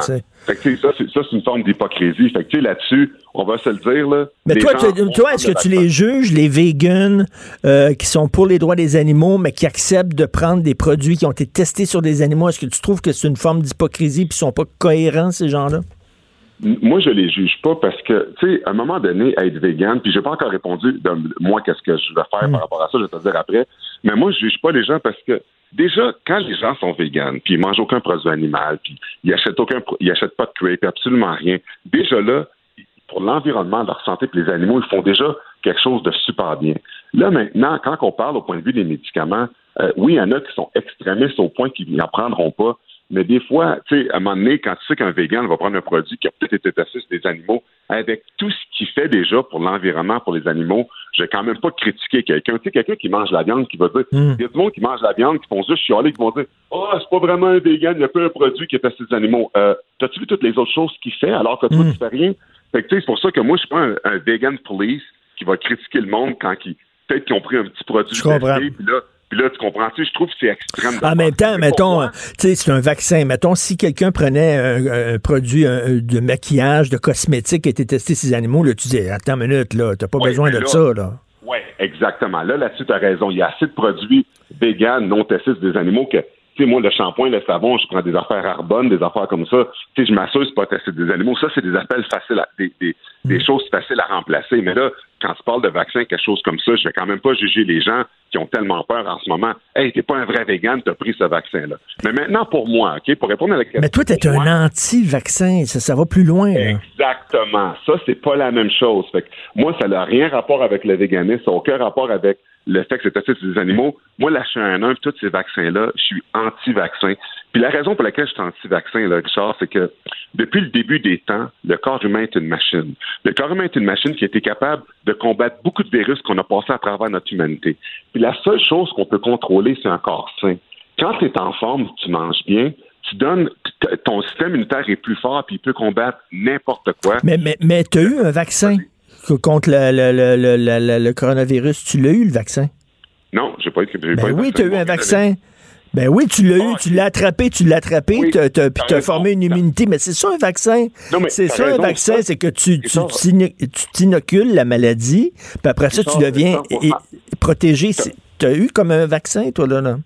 Tu as 100% raison. Puis même, je parlais de ça avec le docteur. La meilleure façon, c'est de le pogner, puis on est devient immunisé par la suite. Ils m'ont dit que jusqu'à l'année prochaine, mon corps serait probablement immunisé avec les études qu'ils ont faites dernièrement. Puis même, je vais aller plus loin que ça. Emma Québec, ils ont eu le premier cas de guérir quelqu'un qui a donné du sang, du plasma après avoir, euh, après avoir, après, avoir été rétabli du coronavirus. Fait qu'hier, j'ai été donné du plasma, du plasma qui a des anticorps coronavirus parce que je suis rétabli, puis ils vont pouvoir guérir des gens avec Mais, ça. mais un vaccin, un- mais, mais un vaccin, tu aurais le même résultat. La personne aurait le même résultat que toi, c'est-à-dire elle est immunisée, mais sauf qu'elle n'aurait pas passé par une maladie. Ben tant mieux, c'est super. Ouais. Ben, Ouais. bravo. Non, mais c'est vrai, non, mais t'as raison. Pourquoi quelqu'un dirait non au vaccin? Oui, non, mais c'est parce que l'affaire, c'est que c'est pas la même chose. Parce que moi, le vaccin, les, les vaccins là, que tu reçois des fois, ce qu'on ne parle jamais, c'est qu'il y a aussi des effets négatifs pour chaque personne. Tu sais, il y a, a- des. Et puis même qu'à un moment donné, on entendait des choses comme euh, tu sais, des vaccins de la H1N1 avaient tué plus de personnes que, que, que la H1N1 même. Puis tu sais, plein de choses comme ça. Non, mais ça, c'est les théories du complot. Là. Tu crois pas ces Ouais. affaires-là, là, quand même. Ben, non, mais c'est pas que je crois pas à ça, mais moi, moi, de toute façon, les vaccins m'injecter quelque chose qui est chimique, alors j'aime mieux l'attraper l'attraper naturellement que m'injecter chimiquement pour ça. C'est ça la différence entre les deux. C'est pour ça que, sais, quand je regarde ça, je comprends. Oui, mais l'attraper naturellement, tu peux en mourir, tandis qu'un vaccin, c'est à petite dose. C'est pas dangereux, là. Mais, à l'âge, mais, mais, mais Richard, tu as raison, mais à l'âge que j'ai, je peux pas en mourir. On parle de personnes âgées à risque, leur santé, le- le- leur santé immunitaire, elle est très faible. Moi, mon corps est sain, ma- mon système immunitaire est fort. Je savais que j'allais pas en mourir, je pouvais pas en mourir, puis c'est correct.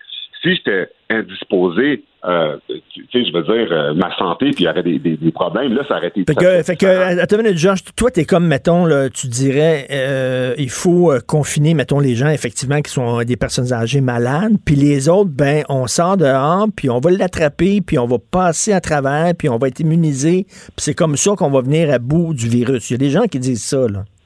Non, mais moi, là, premièrement, là, quand je regarde ce qui se passe en ce moment avec l'économie, puis ce qu'on est en train de faire, on est en train de tuer l'économie. Ce qu'on est en train de faire avec l'économie, là, quand ça va repartir, ça va être encore pire que le, le coronavirus, que tout ce qui va se passer avec ça. Les gens qui vont faire faillite, qui vont perdre le business, les taxes qui vont augmenter, les soucis qui vont avoir avec ça, la dépression, euh, c'est c'est fou ce qui va arriver. Fait que moi, tu sais, quand je regarde ça, dès le début, moi, ce que j'aurais fait, là, c'est dès le début, là, de ça, là, on aurait dû pendant trois semaines, tout fermer, même les services essentiels. Tu fermes tout pendant trois semaines, il n'y a absolument rien d'ouvert. Tu fais ça, le monde qui l'ont, ça s'évapore tout. Parce que l'affaire, il y a tellement de choses qui restent ouvertes, même si on a fermé des business, qu'à un moment donné, ça circulait quand même. Tu laisses le monde des hôpitaux, les infirmiers, les docteurs des hôpitaux, tu fais ça pendant trois semaines, après ça, ça aurait été réglé. Il n'y a plus personne qui rentre. Mais c'est pas ça qui est arrivé. L'aéroport reste ouvert, le monde continue à arriver, ça continue à se propager. Puis regarde ce qui est arrivé aujourd'hui. Maintenant, on deal encore avec ça. Fait que c'est pour ça que là, aujourd'hui, avec tout ce qui se passe, eux autres peuvent être ouverts. Eux autres Mais il y a, y deux affaires dans ce que tu dis. Premièrement, le- le- le- la théorie de l'immunité collective, c'est correct. là. Il y a des scientifiques euh, très sérieux qui disent qu'effectivement, euh, euh, tu euh, euh, quand tu as un certain âge, tu es jeune, tu es en forme, tu vas l'attraper, tu vas passer à travers, tu vas t'immuniser, puis c'est comme ça qu'on va venir à bout du virus. Ça, il n'y a aucun problème. Mais le côté anti-vaccin. Tu le sais que c'est un progrès dans l'humanité quand même, les vaccins. Là, veut dire, on a réussi à éradiquer des maladies épouvantables qui tuaient des millions de personnes, puis que c'est grâce aux vaccins qu'on est passé. Tu sais, on peut pas être anti-vaccin, tu peux pas être contre le progrès Non, humain. non, mais là. attends une minute. Mais t'as raison, Richard. Moi, j'ai jamais dit que j'étais contre le progrès, contre, Ok. contre les gens qui prenaient le vaccin. Moi, personnellement, la raison pour laquelle je le prends pas, c'est que je juge que de la façon que je vis et je mange, mon système immunitaire est assez fort pour combattre n'importe quoi. Mais je suis conscient que la majorité des gens, Richard, puis tu le sais aussi, ne mangent pas bien, s'alimentent mal, puis pour eux, un vaccin, c'est primordial. Puis je suis d'accord avec toi, ça dépend comment tu manges. Si je mangeais mal, mon immunitaire était pas bon, oublie ça, là, je serais comme tout le monde non, dans mais le même si, bateau. si tu es protégé contre certaines maladies, c'est parce que les gens se sont fait vacciner. Puis il y a tellement de gens vaccinés que ces gens-là te protègent, toi. Ben, c'est un point que tu dis, ça se peut, que en partie, oui, parce que les gens, c'est vrai, ce que tu dis aussi est vrai, mais ça change à rien au fait que, tu sais, quand tu es contre les vaccins, tu penses pas à, ah, mais les gens en général autour de moi le sont, c'est pour ça que je suis contre. Moi, je suis juste contre parce que si je pourrais attraper quelque chose, mon corps va l'attraper de façon naturelle, même si c'est plus virulent qu'un vaccin, que m'injecter un poison que le gouvernement va créer pour après ça être immunisé. Moi, c'est de ça que je suis contre parce que je juge que mon corps humain peut combattre n'importe quoi. Mais, mais je, je, je critique personne qui en prend. Écoute, ma famille, tout le monde, toute ma famille prend des vaccins. Là, ils sont tous pour ça. Ils vont être en ligne, ma mère, tout le monde. puis on n'a pas de débat là-dessus. Je les critique pas du tout parce que ça, c'est un choix personnel. Tous les gens ont le droit d'injecter. Tu sais, comme, comme manger de la viande, Richard, c'est pas un crime. Avoir un vaccin, c'est pas un crime non plus. Fait que c'est pour ça que pour des gens, c'est essentiel. Pour d'autres, peut-être moins, mais c'est vraiment des choix personnels que tu fais par rapport à Toi, ça. tu dis que toi, tu as une constitution tellement forte que tu peux venir à bout de n'importe quelle maladie. Oui, moi, je- moi, je suis, moi, je suis confiant que n'importe quelle maladie, que mon corps humain, le corps humain est fait pour ça. Dans le temps, il n'y en avait pas des vaccins. Puis si on mange d'une façon saine, puis notre immunitaire est fort, on peut passer à travers n'importe quoi avec des produits naturels. Ben, je prends des produits naturels, je suis un gars qui croit à ça, je crois beaucoup plus. Puis les gens, les gens, les gens qui disent, mettons, que tu serais irresponsable parce que toi, si tu es protégé, c'est parce que les autres se vaccinent. Donc, euh, tu, euh, tu bénéficies de, du sens de responsabilité des autres. Mais, tu sais, les, gens peuvent dire ce qu'ils veulent. Écoute, je suis tellement habitué de me faire critiquer parce que je suis végétalien. Fait tu sais, si maintenant je me fais critiquer parce que je contre les vaccins, ça me dérange pas. Tu sais, je veux dire, ça, c'est un choix personnel. Je critique pas les gens parce qu'ils mangent de la viande, mais si les gens vont regarder mon choix de vie et dire, oh, il mange pas de viande, oh, il mange pas de vaccin, tout, il est pas correct, qui crève? Ben, qui souhaite que je meure d'abord? Tu sais, je veux dire, si je pense que ça se passe pour le virus, puis je le suis pas, puis je meurs, je mourrai, puis j'aurai une belle vie. Richard, mais tu sais, je veux dire, j'assume mes choix, puis tu sais, c'est des choix Ah, tu, tu parlais à des médecins, puis toi, tu as rencontré des médecins quand tu étais malade. Tu leur as-tu dit, euh, moi, ça me tente pas d'être vacciné? Mais regarde bien, moi, j'ai une chose que je vais te dire qui est assez comique. Quand j'étais à l'hôpital, puis euh, que je faisais mes exercices de respiration pendant avec de l'oxygène. Tout le monde regardait et se demandait qu'est-ce que je faisais. Parce que des exercices, des exercices de respiration, ça existe pour améliorer ta respiration, tes poumons, puis surtout quand j'ai deux pneumonies. Puis je faisais des exercices comme ça, puis ils me regardaient faire, puis se demandaient ce que je faisais, ils connaissaient pas ça. Ça, ça me surprend, mais je sais pas, mais si le monde au coronavirus, c'est des exercices que les infirmières devraient montrer aux gens, des exercices de, respiration, ça existe, puis ça l'aide. Une autre chose que je faisais aussi, je m'injectais de produits naturels, des produits qui aident pour la respiration, des produits naturels qui étaient sur la table. Ils me regardaient faire, ils disaient rien. Ils me regardaient, ils posaient même pas de questions. Puis j'étais patient qui a le COVID. Puis après quatre jours, ils sont Wow, c'est miraculeux, t'es déjà t'es déjà correct. Ils ont vu ce que je faisais, mais ils vont prendre, ils vont jamais prendre en considération les, produits naturels. Ils vont jamais prendre en, considération les méthodes naturelles parce que ça, c'est ce qu'ils ont appris dans le modèle de la santé, qui est des pilules, que c'est des milliards de dollars par année en profit qu'ils ont, puis jamais les méthodes naturelles vont être. vont être Georges, Georges, tu juges pas. En tout cas, moi, je vais te dire, s'il y a un vaccin, le jour où il y a un vaccin, moi, je vais le prendre puis je vais le donner à mon fils parce que je veux pas prendre de chance. Non, non, je te juge pas. Je te juge. Toi, non, je te T'es juge. passé à travers, tant mieux, mais je veux pas prendre de chance et je pense que un vaccin, c'est un progrès pour l'humanité, puis je pense qu'on a toutes les raisons d'être vacciné. Mais en tout cas, toi, tu crois à ton immunité, à ton immu- immunité naturelle.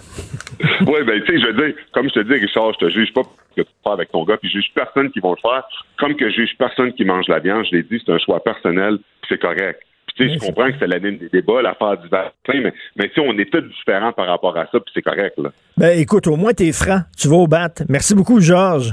Fais attention à toi. N'importe quand, Richard. N'importe quand, ça fait plaisir. Salut, Georges Larac. Merci.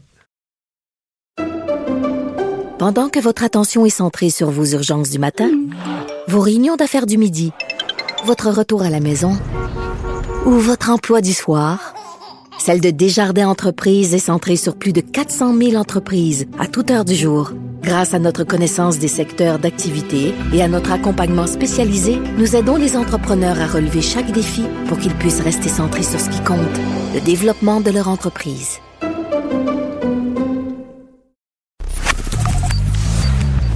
Richard Martineau. Politiquement incorrect. Cube Radio.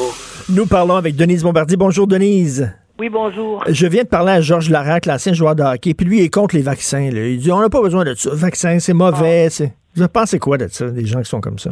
Euh, J'ai écrit ce que j'en pensais. J'ai parlé. Les gens sont cinglés. Les gens, vous savez, quand on est contre les vaccins, là, euh, à partir de là, puis qu'on dit que le vaccin, c'est parce qu'ils vont nous contrôler notre corps avec ça, Ben oui.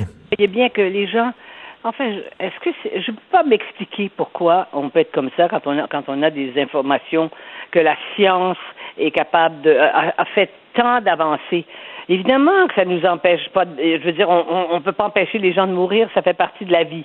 Mais pour le reste, de, de défendre, et surtout quand on est un personnage public, ça a des conséquences. Il y a des gens qui Ben la et qui vont qui vont dire ben oui les vaccins c'est ça. C'est comme les gens qui pensent que Bill Gates va leur mettre une puce dans la tête et puis qu'à un moment donné euh, le gouvernement va arriver chez eux et puis qu'ils vont les amener pour être un cobaye pour autre chose. Vous voyez euh, on peut pas on n'est pas capable de raisonner parce que notre façon de raisonner nous nous équipe pas pour comprendre le, le comment le, le basculement de ces gens Ben, ça, ça donne rien, ça donne rien de- d'essayer de leur faire entendre raison. Ces gens-là, ils ont, ils ont des croyances, là, puis euh, ils sont bloqués. non non ouais Vraiment, mais c'est, on vit dans une période de grande confusion, là, quand même. là. Que les gens remettent en question les avancées de la science, moi, ça, les bras m'en tombent. là. C'est-à-dire qu'ils le font d'habitude, mais on leur donne pas la parole et là ils ont les, les- ils ont les et puis ils ont ils ont la, ils ont le président des États-Unis qui les entraîne là-dedans, ils ont la chaîne Fox qui les entraîne là-dedans et ils ont tous les complotistes partout en Fran- en Europe ou, ou ici ou aux États-Unis, c'est un réseau et ces gens-là, ils entrent dans un système où tout est expliqué. Et euh, tout est expliqué. Et c'est facile de dire, mais euh, le gouvernement, ils ne croient pas au gouvernement. Vous savez, quand vous êtes en démocratie, vous trouvez que tous les, tous les, les gouvernements, ça c'est pourri, ceux qui, ceux qui font de la politique, c'est pourri, que les savants se sont vendus aux, aux compagnies de pharmacie. Quand vous mélangez tout ça, hein, eh bien à ce moment-là, euh, je veux dire, vous êtes enfermés dans un univers dans lequel nous, qui, qui faisons un effort rationnel, c'est pas parce qu'on n'est pas inquiet. Et ben à ce moment-là, qu'est-ce que ça fait? Eh ben ça fait que euh, on n'a pas d'argument. On ne peut pas argumenter avec des gens qui qui ne doutent pas de leur de de de de ça. Euh, Il y a des il y a des parents à Sainte-Justine qui se présentent, qui veulent pas que les enfants soient vaccinés, et quand on leur dit oui mais ils risquent d'attraper la maladie et même de mourir, ils disent ah ça c'est pas vrai. Mais, c'est- Alors, mais ça, c'est un luxe que les sociétés riches peuvent se payer de ne pas croire aux avancées de la science, alors qu'il y a des pays là, en Afrique, là, ils ne rêvent que de ça, d'avoir des vaccins pour se Afrique. protéger. Oui, mais euh, Richard, il y a des pays en Afrique qui sont dirigés par des gens qui ont, qui ont fait leurs études, qui ont des doctorats, Mm. des dictateurs. Il y a des pays en, il y a des pays en, je veux dire, prenez, prenez, euh, et là on s'embarque, de- je veux pas ouvrir complètement la porte à ça, mais prenez, prenez Haïti, un pays où les gens croient au vaudou, mais parmi les Haïtiens que l'on connaît et les Haïtiens qui sont ici, qu'on voit, il y a des grands médecins, hein. on a, ils ont des grands écrivains, ils ont des grands intellectuels, et mais ils croient au vaudou. Ils croient que l'enfant, tu peux le laisser dans la rue, il n'y a pas de danger, Dieu s'en occupe. Voyez-vous? Donc, on est dans ces espèces de, de, de pensées magiques. C'est pas seulement dans les pays riches, ça. Ça se voit partout. Oui, tout à fait. Et vous dites aujourd'hui que vous enragez. Pourquoi vous êtes enragé, Denise? Je l'ai écrit ce matin de quoi je suis enragée à partir des niaiseries, Mm. comme quand je vois des, des gens avec des masques. Le masque, c'est le drapeau du Québec. Là, ils croisent quelqu'un qui a un masque du drapeau du Canada, donc là, ils peuvent s'engueuler. On a, est-ce qu'on a besoin, est-ce qu'on a besoin de, s'engueuler dans la rue quand on a des masques? J'arrive devant la Société des alcools euh, de la, le, magasin à Outremont, pour, pour tout vous dire, dans la rue Laurier. Je fais la queue avant hier. Ben, c'est ça que j'ai écrit ce matin. Et là, je vois en bas une note. Il est très, très, très déconseillé aux gens de 70 ans et plus d'entrer dans ce magasin. Autrement dit, même avec un masque, tu euh, tu peux pas aller t'acheter une bouteille de vin. Ben voyons. Alors, alors. Et vous, ce que vous racontez, le délire que vous racontez ce matin, que le gouvernement Mais oui. euh, se mette à euh, pour pas dire aux gens qui vivent seuls, eh bien, qui, qui, qui pratiquent l'onanisme, pour ceux qui ne comprennent pas, c'est la masturbation, qui se masturbent. Mais moi, je- on vient d'une société, vous êtes un peu plus, vous êtes plus jeune que moi, mais ça fait rien, vous êtes de la génération qui s'approche de ça. Vous savez de quoi je parle. ben oui. Nous, il nous disait, quand on avait 14-15 ans, Ça rendait sourd. euh, parce qu'il nous disait que des garçons qui avaient des boutons, ça, c'était des garçons qui se masturbaient. Nous, alors imaginez-vous, la moitié des garçons de notre âge étaient boutonnés. Moi, quand j'en voyais un, puis surtout que j'étais naïve en plus, je savais pas trop exactement ce que c'était que la masturbation, mais j'avais compris que le curé disait, mes filles, méfiez-vous, voyez-vous, c'est le même genre de truc. Mes filles, l'aumônier, l'abbé Lalonde, je m'en souviens, il disait Mes filles, écoutez-moi bien, vous pouvez pas porter des robes décolletées. Décolletées à l'époque, c'était à pas avoir de manches l'été. Euh, parce que la force sexuelle d'un garçon, ça peut faire décoller un avion. Mais moi, je vais vous dire une chose, j'ai été à peu près déçue. J'ai été déçue toute ma vie. Euh, pas parce que j'ai pas eu des hommes qui étaient, qui étaient, qui étaient, qui étaient, vous voyez, des hommes. Oui. J'en ai pas rencontré un qui a été capable de faire euh, euh, décoller un avion, même pas un avion sans moteur. Alors, Donc, voyez-vous, là- non, là- mais il, se dit- puis il s'écrit toutes sortes d'affaires, là, euh, ces temps-ci. Les gens sont complètement mêlés. Le gouvernement du Québec, le gouvernement du Québec vous dit que si vous habitez, par exemple, vous, vous habitez avec votre femme et votre fils, ben, vous êtes les trois confinés dans votre maison. Il faut, le gouvernement vous, vous suggère d'avoir de la vaisselle pour chacun des membres de la famille et il va avoir cette vaisselle-là jusqu'à la fin de la pandémie. C'est écrit dans des règlements. Il y a du monde à Québec qui fait, font ça, ces papiers-là, comme ceux qui ont écrit qu'il fallait se masturber. Voyez-vous, où est-ce qu'on en est rendu? C'est pour ça qu'il faut en rire. Et je vais vous dire, le rire, quand c'est exprimé autour d'un délire qui est un délire officiel, c'est que à ce moment-là, ça nous libère. Oui. On se dit, mon Dieu. Il faut, il, faut, il faut rire ou il faut boire du vin? Ben oui. l'autre. Ben oui, mais il faut pas en boire euh, trop pour pas oublier qu'on en boit. Ça, ça pose un autre problème. Merci. de ce que je raconte, là, celui dans le euh, au, chez- au, au gros métro, euh, je suis avec mon masque, hein, je suis ma je, je suis ma flèche, je m'en vais faire des J'y vais une fois par 15 jours à peu près. Il y a un fou qui s'en vient dans le sens contraire. Il conduit son chariot comme si c'était une Formule 1. Hein? Il a, comme je dis, il a l'air d'un métrosexuel, mais pas trop fringant. Mais il pousse, il rentre dans mon, il me rentre dans mon chariot. J'ai mon masque, il me voit juste les yeux, et mais il voit quand même. Là, je me retourne, je regarde. Il dit, c'est quoi ton problème, toi? Alors, il faut raconter ça. Et savez ce que me disent les, les, les- ce mat- depuis ce matin? là, J'ai j'ai lu les commentaires, j'ai lu sur, sur votre papier aussi. Ah non, non, non, il faut, il faut en rire parce que sinon, là, on serait, on en pleurerait, surtout quand les gens disent qu'ils sont contre les vaccins. Moi, c'est c'est les bras m'en tombent. Merci, Denise. Oui, ah, on Bonne semaine. On aurait pu continuer toute la matinée avec ça. OK, parfait. Merci, Denise Bombardier, merci. Richard Martineau. Politiquement incorrect. Cube Radio. Le gouvernement qui nous encourage à nous masturber pendant la pandémie, on en parle avec Sylvie Lavallée, sexologue et psychothérapeute. Salut Sylvie. Bonjour, Richard. Paraît que ça rend sourd.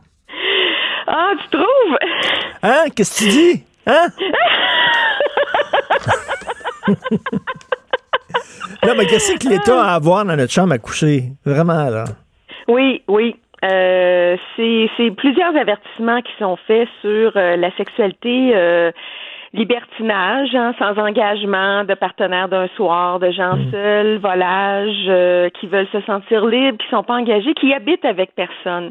Alors, ça touche plusieurs personnes. Et je te dirais, Richard, que moi, depuis la pandémie, je fais à la fois du bureau en cabinet avec la distanciation, les mesures d'hygiène, tout ça sécuritaire, mais je fais du télétravail aussi. Et je- j'entends des célibataires délinquants. Oh, ben oui. Ouais. Ben oui. il va. Richard, je t'ai souvent dit que le désir était indiscipliné. Oui. Et la pulsion veut vivre. Puis elle pousse fort. Hein? C'est comme l'élève qui attend la récréation. Donc, le fait de rencontrer quelqu'un sur des applications de rencontre, c'est beau. Jaser, apprendre à se connaître, oui. Aller prendre une marche, OK. Du vélo, FaceTime, oui. Mais encore. En même temps, c'est irresponsable un peu là, de coucher avec quelqu'un que tu connais pas, blablabla, en pleine période de pandémie. Mais comme tu dis, la pulsion ne reconnaît pas les, les limites, les contraintes. Là. Ben, elle en veut pas. Elle est complètement, oui, insouciante, délinquante. euh, elle veut, elle veut vivre. Elle est pleine de fougue. Et en ce moment, ce qu'on demande, c'est d'être sur le frein. Oui. C'est de se sacrifier, de faire des comptes, de, d'écouter, d'être docile et obéissant, et d'avoir des réserves par rapport à notre désir puis à notre pulsion. Euh, c'est beau de s'auto-satisfaire, mais à un moment donné, tu as envie de contact humain, tu as envie de quelqu'un. Ben, beau être très, très, très motivé, Richard, tu peux pas t'embrasser tout seul. Donc, tu juges, donc, tu juges pas ces gens-là qui, qui sont allés là, sur Tinder et tout ça? Comment je pourrais te dire ça? C'est qu'il y a deux mouvements. Quand je te disais, il y a le frein et il y a l'accélérateur. Moi, c'est sûr que je suis pas là pour juger. Les gens sont conscients, ils sont lucides. Hein? Ils le sont, là. Puis ils essaient d'être responsables, puis ils me le disent, je suis pas fière de moi, je suis délinquant, euh, on a fait en cachette, on s'est, on s'est retrouvés dans une voiture. Oui, je suis allée chez lui ou je suis allée chez elle. Euh, c'est un peu comme si je te dis ça, je devrais pas, comme si je viens de commettre un crime. Puis en même temps, ben j'ai voulu aller, j'ai j'ai outrepassé ma conscience. J'ai mis le- la pédale sur l'accélérateur parce que habiter sa solitude, Richard, c'est un beau défi, mais c'est plein de contraintes aussi. Mais qu'est-ce que tu veux? L'être humain est comme une allumette. Lorsqu'il est, allu- lorsqu'il est enflammé, il perd la tête. C'est Ben, vraiment euh, ça. euh, Oui, c'est exactement ça. Puis euh, des fois, on a le don de s'enflammer. Hein, on a le don de se mettre dans le trouble. Mm. Parce qu'il y en a aussi que je rencontre qui me disent oui, je, je fais des rencontres, mais je reste prudent. Euh, quand je sors, c'est juste pour des biens essentiels. Je porte mon masque, je fais du télétravail. Il y a des gens là qui sont là une rigueur puis une discipline incroyable. Mais c'est sûr qu'à force de parler avec quelqu'un qui te plaît, le danger du virtuel, c'est de fantasmer que tu es avec le l'être le plus fantastique qui a un prix Nobel, puis qui a eu un Oscar, puis etc., là, puis plus, plus, plus, plus, puis c'est extraordinaire. Le défi du virtuel, c'est d'amener le réel et, et toute la, la le, le vrai du réel. Alors là, dans le virtuel, c'est que tu t'enflammes et tu t'embrases. Et Hmm. tu fais des accroires et des idées. Donc, quand je dis on est bon pour s'enflammer puis s'embraser, c'est qu'on est bon pour se mettre les, les, les pieds dans les plats. Là, Donc, à force, de à, force de fantasmer puis de donner le goût, il faut que tu passes à l'action. Puis après Oui, ça, tu passes à l'action, puis après ça, tu le regrettes parce que tu dis, oh mon Dieu, j'ai été totalement irresponsable. Puis là, ça recommence après ça, là, deux, trois jours après. Là. Ben, je dirais que c'est un peu comme euh, ne pas porter le condom. Mm. Pas poser de questions sur le, les ITSS ou la santé sexuelle de l'autre. C'est, c'est dire, oh non, oups, là, je regrette. Alors, puis ça, c'est très, très dommage d'avoir des regrets dans la sexualité. Ça serait bien au moins de s'assumer puis de dire plus tard, quand je vais avoir 90 ans, je vais me bercer, je vais en rire encore. Donc, toi, toi, toi, en tant que sexologue, tu, effectivement, conseillerais aux gens les plaisirs solitaires pendant la pandémie. Ben moi, je, célibataires. je- de- toujours, Richard, j'aime que les gens s'amusent et soient coquins et espiègles, puis exploitent toutes les facettes de leur monde érotique. Et seul, ça permet tout ça aussi. Ça permet d'aller à la rencontre de plein de gens parce que il y a plein de gens qui se servent des applications de rencontre, qui veulent briser leur solitude, qui veulent, s'érotiser et d'exploiter autant est-ce que je est-ce que je veux du sérieux et de la profondeur dans ma vie? Peut-être que je suis seule et là j'ai envie d'un partenaire de vie ça se peut que ça ça le précise ça se peut aussi que je sois seule je sois bien seule mais j'ai envie de m'amuser me distraire puis je veux un partenaire juste pour passer le temps hein? Je me cherche un amant je me cherche pas un mari alors c'est deux critères très distinctifs euh, puis il y en a plein qui peuvent s'amuser à distance prudemment puis euh, oui, des fois, il y en a aussi qui débordent, Richard, avec des échanges de photos coquines. Mhm. Mais ça, avoir du plaisir à distance, c'est tout à fait possible. Prendre le temps de rencontrer quelqu'un. Avec quelqu'un, bien sûr, qui est avec quelqu'un qui, qui veut, là, pas envoyer des dick pics à n'importe qui. Non, là. non, non, non, non, non, Avec quelqu'un non, qui est volontaire. Donc, donc, Sylvie, pour résumer, par le temps presse, le temps presse, les, les, les célibataires, prenez-vous en main. Avec tout le consentement voulu. Puis, euh, c'est ça, jouer au solitaire, un peu. Ben, encore un peu sur le frein tout en tout en voyant que c'est pas être plaisant d'être sur le frein. Ça, se donner une petite retenue lucide dans le plaisir. OK, mais il faut pas que ça dure trop longtemps, cette pandémie-là, là, parce Euh, que... non, non, parce que quand on va déconfiner, je sens qu'il va y avoir Ça des. va être- Oui, là, on va s'embraser pour de vrai. Merci, Sylvie. Merci, Sylvie. Lavallée, merci, sexologue et psychothérapeute. Vive le Québec libre 16 premiers ministres en liste. 16 histoires différentes. Le tournoi des premiers ministres. Antoine Robitaille, le tournoi des premiers ministres. Ah, écoute, le Jacques Parizeau contre Philippe Couillard. Vraiment, tu penses que je vais hésiter? Vraiment? Pour qui tu votes? Ben là, euh, Parizeau. Quand même, il a construit quelque chose. il a, y a des institutions qu'il a construit. C'est un bâtisseur du Québec moderne, Philippe Oui, Couillard. mais comme premier Non. ministre, hein? Il n'a pas été là longtemps. Non, non. Puis, euh, il a été là du 4 septembre 94 au 31 octobre 95, donc un peu plus d'un an, c'est tout. C'est vrai que je pense un peu au ministre, moi, ministre Jacques Ouais. Parizeau, et moins le premier ministre, mais bon. Ben oui, exactement. C'est un peu comme Pauline Marois hier, quand Ben oui. dit, euh, elle a tellement été ministre, des ministres de tout. Euh, Jacques Parizeau, évidemment, lui, beaucoup euh, aux finances, mais euh, justement, son mandat de premier ministre, c'est préparation du référendum, accord euh, avec euh, Mario Dumont et Lucien Bouchard le 12 juin pour... Non, donc... euh, Et c'est vrai que sa performance aussi, sa performance le soir du référendum, c'était assez pathétique. Bon, l'argent et les votes ethniques, c'est sûr que ça, ça a été, euh, ça a été une bourde monumentale. Alors que tu sais, René Lévesque en 80, on voit ses discours là, actuellement, il avait su préserver un peu plus l'avenir. Mais tu sais, dans cette année-là, 94-95, c'est intéressant, il y a toutes sortes de choses qui sont faites, notamment les premiers pas de l'État du Québec sur l'internet. tu revois le, tu revois le. J'ai revu récemment un reportage là-dessus, un ancien reportage qui avait été diffusé à l'époque, bien intéressant.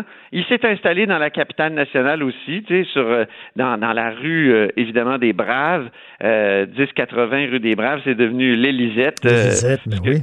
Que euh, finalement Lucien Bouchard euh, a, ce dont il s'est débarrassé lui par la suite Lucien Bouchard. Philippe Couillard, écoute, il a été premier ministre quatre ans. Euh, marqué par la rigueur budgétaire. Le Pierre Fortin, par exemple, l'économiste, lui appelle ça l'austérité musclée. Et, euh, et c'est, c'est sûr qu'il y a eu une, une réduction des, des, des- de la croissance des dépenses. C'est pas une réduction des dépenses comme telle, mais une réduction de la croissance des dépenses. Ça a eu des vrais effets sur les prestations de soins santé, sur l'éducation, les CPE et tout ça. Mais tu sais, quand, quand tu regardes le bilan, euh, il, a, respecté 82% de ses promesses selon François Pétry et Lisa Birch de l'Université Laval qui ont, qui ont étudié, eux autres, ils étudient toutes les promesses. C'est, vraiment le meilleur score qu'un premier ministre a obtenu. C'est vrai, puis c'est vrai, puis si- si- puis si aujourd'hui- si aujourd'hui il y a une telle- ses promesses, il réécrit le budget à l'encre noire. L'économie va super bien. Tu sais, aux États-Unis, il y a une expression qui dit en politique, c'est l'économie épais. It's the economy stupid. Ben lui, il a, il a tout fait ça, mais il, il manquait de quoi? Il y avait aussi une, une fatigue des libéraux. On- le- il y avait le fantôme de Jean Charest de l'ère du, du financement euh, tout croche du parti de, de, de l'ère Charest. Ça lui a beaucoup nuit. Et, moi, aussi, moi, je trouve qu'il était, nationaliste. il était sourd et aveugle sur tout ce qui était euh, valeur, identité, Oui. etc. Là, il ne comprenait pas ça culpabilisait beaucoup les Québécois. énormément. Dès que les Québécois voulaient défendre leur langue, euh, de- de- défendre quelque chose comme une identité, ce qui est quand même pas criminel, là, je veux dire, la plupart des pays dans le monde le font. Allons voir au Japon, mettons. En tout cas, C'était le plus canadien des premiers ministres. Vraiment, le même, euh, même Robert Bourassa était plus nationaliste que lui. là. Lui était quoi? vraiment. Oui. Tu sais quoi, il a déjà dit, lui, que dans l'histoire, son premier ministre préféré, c'était Adélard Godbout.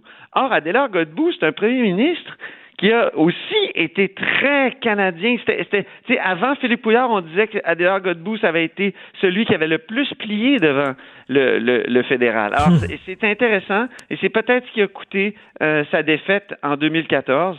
Euh, alors qu'il y avait sur le tableau de bord économique, disons, de très, de très bons résultats. Effectivement, au point de vue économique, c'était très bon. Moi, puis quand je pense à Jean Parizeau, je pense que c'est plus au ministre des Finances que je pense que premier ministre, mais je trouve que Philippe Couillard a tellement culpabilisé euh, les, Québécois. Vous êtes intolérants, vous êtes xénophobes, vous êtes fermés, tout ça, que j'aurais bien de la misère à voter pour lui là-dessus. Donc, je voterais Jacques Parizeau par, par dépit, mettons. Ben c'est bien. Alors on va voir demain les résultats. Puis moi je vais dire à mon émission aujourd'hui, euh, je vais recevoir le, le, le biographe de Jacques Parizeau, Pierre Duchesne, qui va nous, nous expliquer là ce qui s'est passé dans cette année-là où Jacques Parizeau a été premier ministre. Et puis je, on parlera aussi de Philippe Couillard avec un autre invité. On va t'écouter, bien sûr. Les gens peuvent aller voter sur nos médias sociaux et sur le site de Cube. Merci, Antoine. Merci. Jonathan, comment ça va? Ça va, ça va. Écoute, euh, moi, je serais très prudent avant de, de voter pour euh, Jacques Parizeau là, sur Philippe Couillard. Ah oui? Pour, euh, pour les raisons que vous avez évoquées, là, Jacques Parizeau, hein, évidemment, euh, monsieur, comme on l'appelait, son bilan comme, euh, comme ministre, il est incroyable. Là, pensons à Hydro-Québec. La caisse de dépôt. il- oui, il en a fait vraiment beaucoup, mais comme premier ministre, Oui, je sais. euh, tu sais, euh, 20 25 ans plus tard, là, est-ce qu'on s'est remis de ce référendum-là encore? Euh, moi, là, puis tu sais, je suis pas, pas, pas le plus grand fan de Philippe Couillard, là. Euh, mais il reste que juste au niveau économique, ce que le gouvernement de Philippe Couillard a réussi à faire, là, euh, c'était quand même, tu sais, François Legault euh, puis Éric Girard, le ministre actuel des Finances, je pense qu'il, jusqu'à la pandémie, il se levait tous les jours en, en- en faisant une petite prière devant une photo de Carlos Letard puis de Philippe Couillard. Tout à fait. Non, Oui. non, t'as t'as raison, t'as raison. Mais moi, je, les attaques là, culpabilisantes contre les Québécois, je trouve ça très, très dur de la part de M. Couillard. Ouais. Mais ouais. bon. Mais euh, Jacques Parizeau a fait des attaques pas pires lui aussi. là. Ah non, euh, écoute, euh, il, a, il a fait reculer le mouvement souverainiste Jean Parizeau de 20 ans, vraiment, avec ses propos, c'était épouvantable. T'as raison. Je- C'est pas évident, ça, ce- entre les deux. Intéressant. L'e- L'exercice est Très, très bien. Écoute, j'ai parlé à Georges Larac qui est contre les vaccins, puis ça. Il dit, les vaccins, c'est pas bon. Puis là, je me disais, j'ai- j'ai-tu bien fait de donner la parole à quelqu'un qui est contre les vaccins, mais en même temps, bon, c'est son point de vue, je me suis obstiné avec, je suis pas vraiment d'accord pantoute, je trouve ça extrêmement dangereux être anti-vaccin. Mais qu'est-ce que tu veux? On- Je, je trouve ça. euh, On- tu on- peux être une bien bonne personne, puis euh, sur certains aspects, Ben oui. euh, réfléchir euh, euh, en, en tweet. Là. Hier, je parlais avec un, un communicateur scientifique. Tu sais, le gars, il a écrit 36 livres sur la santé, euh, M. Beaulieu, là, super intéressant, un bon vulgarisateur. Tu sais, Puis on parlait de ça, là, sur le fait que les gens qui pensent juste à leur nombril, Mhm.